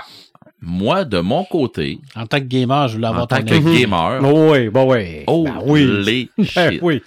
Sérieusement, là, il y a du stock, ça n'a pas de maudit bon sens. Et Rien que, rien de voir à un moment donné, puis, OK, les gamers, allez voir, ben pas allez voir, mais regardez ce film-là, une fois, deux fois, vous allez voir des Ouais, trucs ouais, nouveaux. sûrement qu'il y a des affaires, euh, des, des, À un des, moment euh, donné, là, des Easter eggs qu'on voit pas, là. Non, c'est même pas des Easter eggs. Ben oui, il y en a, mais c'est pas rien que ça. C'est des affaires que tu vois en jeu quand tu joues. OK. Il y a du monde qui vont en regarder. Tu sais, tu, euh, Marc, toi, quand, à un moment donné, là, il y a quelqu'un qui est en train de, de, de, de se promener. Je pense que c'est lui, euh, Guy, qui se promène avec, euh, avec euh, l'héroïne. Puis, il se promène, euh, tu sais, sur le bord du, du, du trottoir. Il y a un personnage qui sort, puis il fait sauter. Elle saute sur place. Ah, ça, j'ai pas remarqué. Moi non plus. C'est, c'est une manie que les joueurs ont de, de tu sais, des fois, t'arrives pour, pour peser, faire ton inventaire, puis tu sautes à la place. Ou, tu sais, des affaires de- c'est, c'est un paquet de trucs comme ça. As-tu vu le gun de Mega, de, Me- de Megaman? Pas en tout. Et, euh, Guy, il l'a, euh, le gun de Megaman dans son inventaire. Il sort, puis il y a d'autres guns aussi euh, hot. Et il sort, puis il s'en sert aussi contre, contre un personnage. Ok. En tout cas, il y a un paquet de trucs comme ça. La pioche de Fortnite quand il se bat avec euh, le, le sable laser, la pioche de Fortnite que ça prend, c'est quoi, c'est 10 secondes dans le film, mais il y a un paquet de trucs comme ça que j'ai Mhm. écouté, que j'ai regardé, puis je riais, j'étais tout seul dans mon salon, puis je riais, puis là je me disais, ok, c'est, ouais, ça prend vraiment des geeks finis, ou tu sais, des mais- gamers, ou tu sais, du monde qui savent, mais tu sais, mais la remarqué. plage que t'es pas capable d'aller plus loin, Hmm. Ben c'est oui. Ben c'est- oui. ça dans tous les jeux, là. Ben oui. Je m'attendais, un moment donné, ils vont mettre un, ils vont mettre un, un genre un arbre couché dans le chemin, puis ils vont pourra pas passer. J'étais sûr qu'il allait y avoir une affaire de même, puis effectivement, Mhm. ils, ils font de d'autres façons, là, mais le, le train qui passe, tu sais, puis en tout cas, il y a trop d'affaires dans ce film-là que tu fais. Mais on est loin de Pixel, là. Oui. Ah oui, oui, oui, oui, mais, mais Pixel aussi, c'est un film de geek. Mhm. on s'entend. Mais comme film geek, comme film de gamer, parce que c'est pas seulement un film geek, c'est un film de gamer en plus. Euh, puis t'as pas besoin d'être gamer pour aimer le film. Ça, euh, je vous Non, fais. mais je pense euh, que, comme je te disais, quand t'es gamer, t'as une vision différente. Ah C'est pour ça que j'avais hâte d'avoir ton avis. Oh, c'est oui. ça. Oui, il y a un paquet d'affaires que j'ai vu, j'ai fait, ok. Non, non, mais quand, quand tu vois les, les vraies personnes qui sont en arrière des personnages, c'est Ah drôle oui. aussi, là. Puis tu sais, tu vois euh, les, les, les, les rampes de, pour sauter d'un bord puis de l'autre dans, dans la ville. Le monde qui se promène en char, qui font des backflips avec le char. euh, qui- l'autre qui se promène en motocross. Pourquoi qui fait des flips de même puis qui se promène? C'est quoi le but de ça? C'est des achievements dans tes jeux, c'est pas dur. C'est si tu te promènes, tu fais telle affaire, tu bats telle personne. C'est ça. Tu, tu vas sauter, tu vas pogner le bord du mur. tu vas- si ça. tu fais ça, t'as tant de points, tu viens ont- de débloquer un achievement. Ils ont quand même mis stars du jeu vidéo aussi, Ben là. oui, ils ont mis un paquet. ben oui. Des, des streamers, là, euh, populaires. Ah oui, puis quand il, en tout cas, il arrive un truc, on voit des Avengers Mhm. dans le film. Euh, non, ils ont fait un paquet de clins d'œil, un écœurant de paquet de clins d'œil. Tu sais, la passe là de l'autre qui danse là dans son dans, dans son QG là. Ah, tu sais, tu fais. euh, En tout cas, c'est juste, c'est juste mourant, là, avec euh, les, les gens qui font du, du Twitch ou qui font du, euh, du stream, puis Mais- qui, qui gueulent après le maire en arrière. Puis, Ouais, ben, ça, par exemple, ça, c'est un gros cliché, ça, oui, là, mais c'est vrai. c'est vrai. Je, je- ça, c'est un gros, un écœurant de gros cliché, mais le gars qui a tous ses abonnés, puis que je l'ai vécu. Tu Pas- vu? Non, ben moi, c'est ça. C'était pas moi le, le, le, le streamer, mais à un moment donné, je me suis dit, ah non, come on. là, Il moi, reste chez sa mère. ah ouais, en tout cas. tu sais, ou du genre, euh, du genre, je suis en train de jouer avec du monde qui ont mon âge, puis que là, tu dis, OK, euh, on va faire telle affaire, tout ça. Il dit, ah, ce sera pas long, euh, ma mère vient crier après moi. Euh, pourquoi? ben là, pour le le souper, il est prêt. OK. Tu me niaises, là? Non, non, on, on va finir la mission. Ouais, mais faut pas trop que je fasse attendre ma mère. Bah, OK. c'est Finalement, t'as 17 ans. Non, 28. bon. Non, non, non, non. 42. ah, bon, OK. Fait que tu fais, bon, OK. Mais il y a un Ça, paquet ça peut arriver à tout le monde. Mm. Oui, oui, oui. Mais tu sais, c'est parce que je me dis à quelque part, euh, j'ai, j'ai, j'ai, j'ai vu ce film-là, j'ai porté attention euh, à ce que mon ami Pepperman m'a dit. Il a dit, quand tu vas le regarder, moi je l'ai vu d'une certaine façon, écoute-le de, de, avec tes yeux de gamer. Et c'est ce que j'ai fait. C'est ça. Et j'ai Mais vu... tu l'aurais fait même si tu l'avais pas dit. Ouais, mais j'ai vu une trollée de patentes qui ont comme juste pas de sens, puis que je me suis dit, ah, ok, ben c'est vrai que Ah ouais. c'est vrai que dans nos jeux, ça ressemble à ça. T'es, t'es en train de faire de quoi, des missions, de quoi de même. Les NPC qui te courent après, pis tout ça, t'as qu'à sauter en bas de la falaise. Anyway, t'as quelque chose pour, pour, pour te protéger, tu sais, t'as un, un falling damage que t'as de réduit à cause des points de compétence que t'as mis dans ton autre affaire, ben, OK, saute en bas de, de, de la falaise. Anyway, ils te suivront pas, eux autres. Fait qu'ils t'arrêtent de te tirer dessus. T'es plus en combat. Tu peux faire tes autres affaires, tu sais, pendant ce temps-là. tu sais, je m'attendais, j'ai dit, à un moment donné, ils vont mettre quelqu'un qui va se mettre sur pause, quelque chose comme ça. Mais, tu sais, pendant un combat ou quelque chose comme ça. Puis je l'ai pas vu. Mais je me suis dit, c'est clair Ouais. qu'ils vont te mettre quelqu'un. Quelqu'un qui marche dans le mur. Ouais, ouais, mais tu sais, des affaires dans le même. Mais tu sais, on envoie un paquet de trucs dans ce style-là. Mhm. Donc, comme je disais tantôt, quelqu'un qui est là, puis qui saute, puis qui saute, puis qui saute, ça. pour rien. tu sais, ou qui vire en rond. Qui- qui- Ça tourne, ça tourne tout autour d'un glitch. Ben oui, non, ben pas tout autour d'un glitch. Les, les personnes qui sautent de même, ben souvent Non, non, aussi- non, mais je veux dire, le, le- le but, Ah, c'est de, de trouver le fameux glitch. Oui. Ben oui, mais il y a des achievements à faire. Mais il y a Mhm. des fois aussi, euh, il y a des, en tout cas, c'est pas légal dans tous les jeux, mais euh, genre t'arrives dans une zone où ce que ça prend du temps avant de rentrer, quand tu rentres dedans, puis là t'as d'autres choses à faire, puis là faut que tu restes en ligne parce que tu te vas avoir, mettons, Mhm. un- un- des, des missions plus tard avec ta gang, puis là ben tu veux, tu veux pas débarquer que c'est un temps d'inactivité, puis tu veux pas rien, tu sais, tu veux pas débarquer du jeu, ben tu fais quoi? Ben, tu te mets des élastiques, ton bonhomme il vire en rond. Mhm. Fait qu'il se passe quoi? Ben, ton bonhomme, il vire en rond. Ben, il, il est actif? Oui, il vire en rond. fait que pendant ce temps-là, où comme il est en train de sauter, fait qu'il saute, il saute, il saute, il saute sur place. Qu'est-ce qu'il fait? Ben, pourquoi qu'il saute sur place puis il bouge pas, tu y parles puis il répond pas? Ben, parce que il est probablement à AFK, le gars. OK, AFK, away from keyboard. Ah, ok, ça veut dire qu'il est pas là. Non, c'est ça. Fait que sa manette ajoute ça. Fait que tu sais, c'est des trucs comme ça que j'ai vu dans Ah ouais. le film qui ont. Ça, là, ça prend quelqu'un qui est un gamer pour avoir été scénariste à travers de. Mhm. Avec de, de, de l'aide. Où les scénaristes sont allés chercher de l'aide de, de, de gamers, c'est clair. Ouais. Mais c'est mou- c'est mourant. Un paquet de trucs là-dedans, puis que je me dis, ben ouais, donc, ok. Puis là, c'est ça des petits clins d'œil. Fait que euh, Mhm. j'ai. Sérieusement, j'ai vraiment adoré. C'est ma grosse découverte question film dernièrement. Euh, J'avais déjà l'intention d'aller le voir au cinéma. J'aurais été content de le voir au cinéma. Euh, finalement, ça n'a pas donné. Euh, mais Marc, euh, j'ai vraiment adoré, puis t'avais raison. Je l'ai probablement pas vu de la même façon Non, non, que toi. c'est clair. Mm. bon. C'est clair. C'est le fun aussi parce que, je veux dire, l'intelligence artificielle là-dedans, je veux dire, le personnage, il va évoluer. À un moment donné, il va se même se rendre compte de sa propre existence. Là.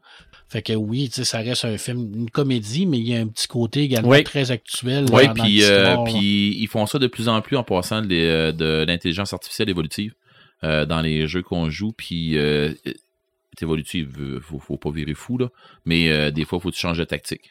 OK. Mais pas à tous les jeux ça là. Mais bon, euh, c'est pas rendu au point comme dans Free Guy, mais euh, ça s'en vient. les- les- L'intelligence artificielle, mais qu'on soit rendu là, ça va être tough.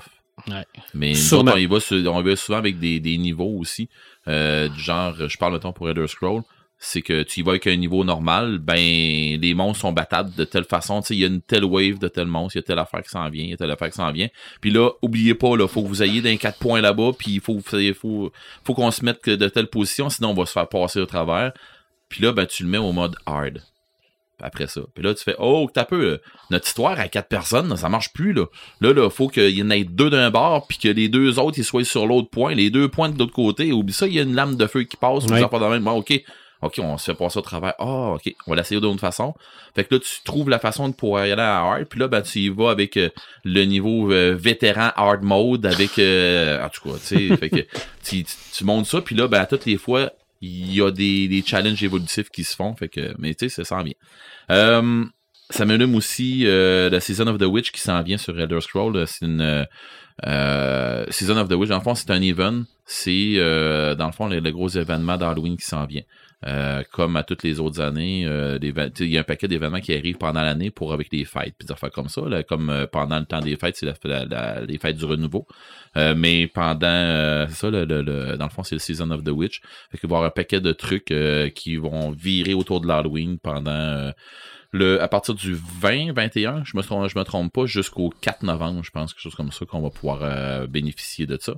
Euh, Vite comme ça, euh, le 5 mai, j'ai eu des nouvelles comme de quoi le 5 mai, il va y avoir un show à, à l'Impérial. Il y a des grosses chances que je sois là. Euh, ça va être Rotten Chris, Borknagar et Wolfhard qui vont être là avec un euh, Abigail William qui va qui fait le- l'entrée de ça. Fait que c'est du gros métal violent. OK. C'est de quoi de tranquille. Rien à voir avec la toune que tu avais mentionnée dans le podcast. Là.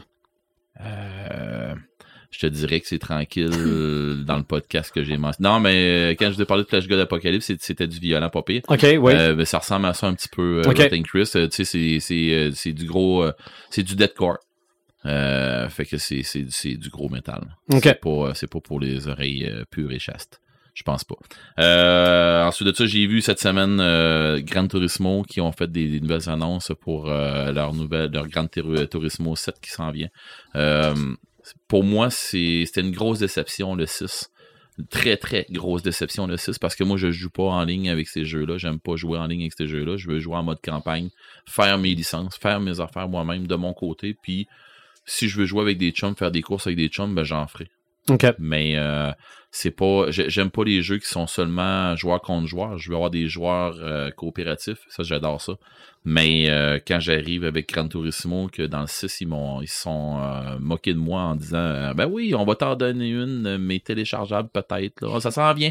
Puis finalement, quand elle est arrivée, ben, c'était semi. euh, c'était une semi-campagne. Ouais. C'était ordinaire, c'était guidé, c'était. Non, c'était pas ce que je voulais du tout. C'était. Puis là, c'est drôle parce que les créateurs de Gran Turismo, est-ce que j'en ai compris de ce que mes contacts m'ont dit?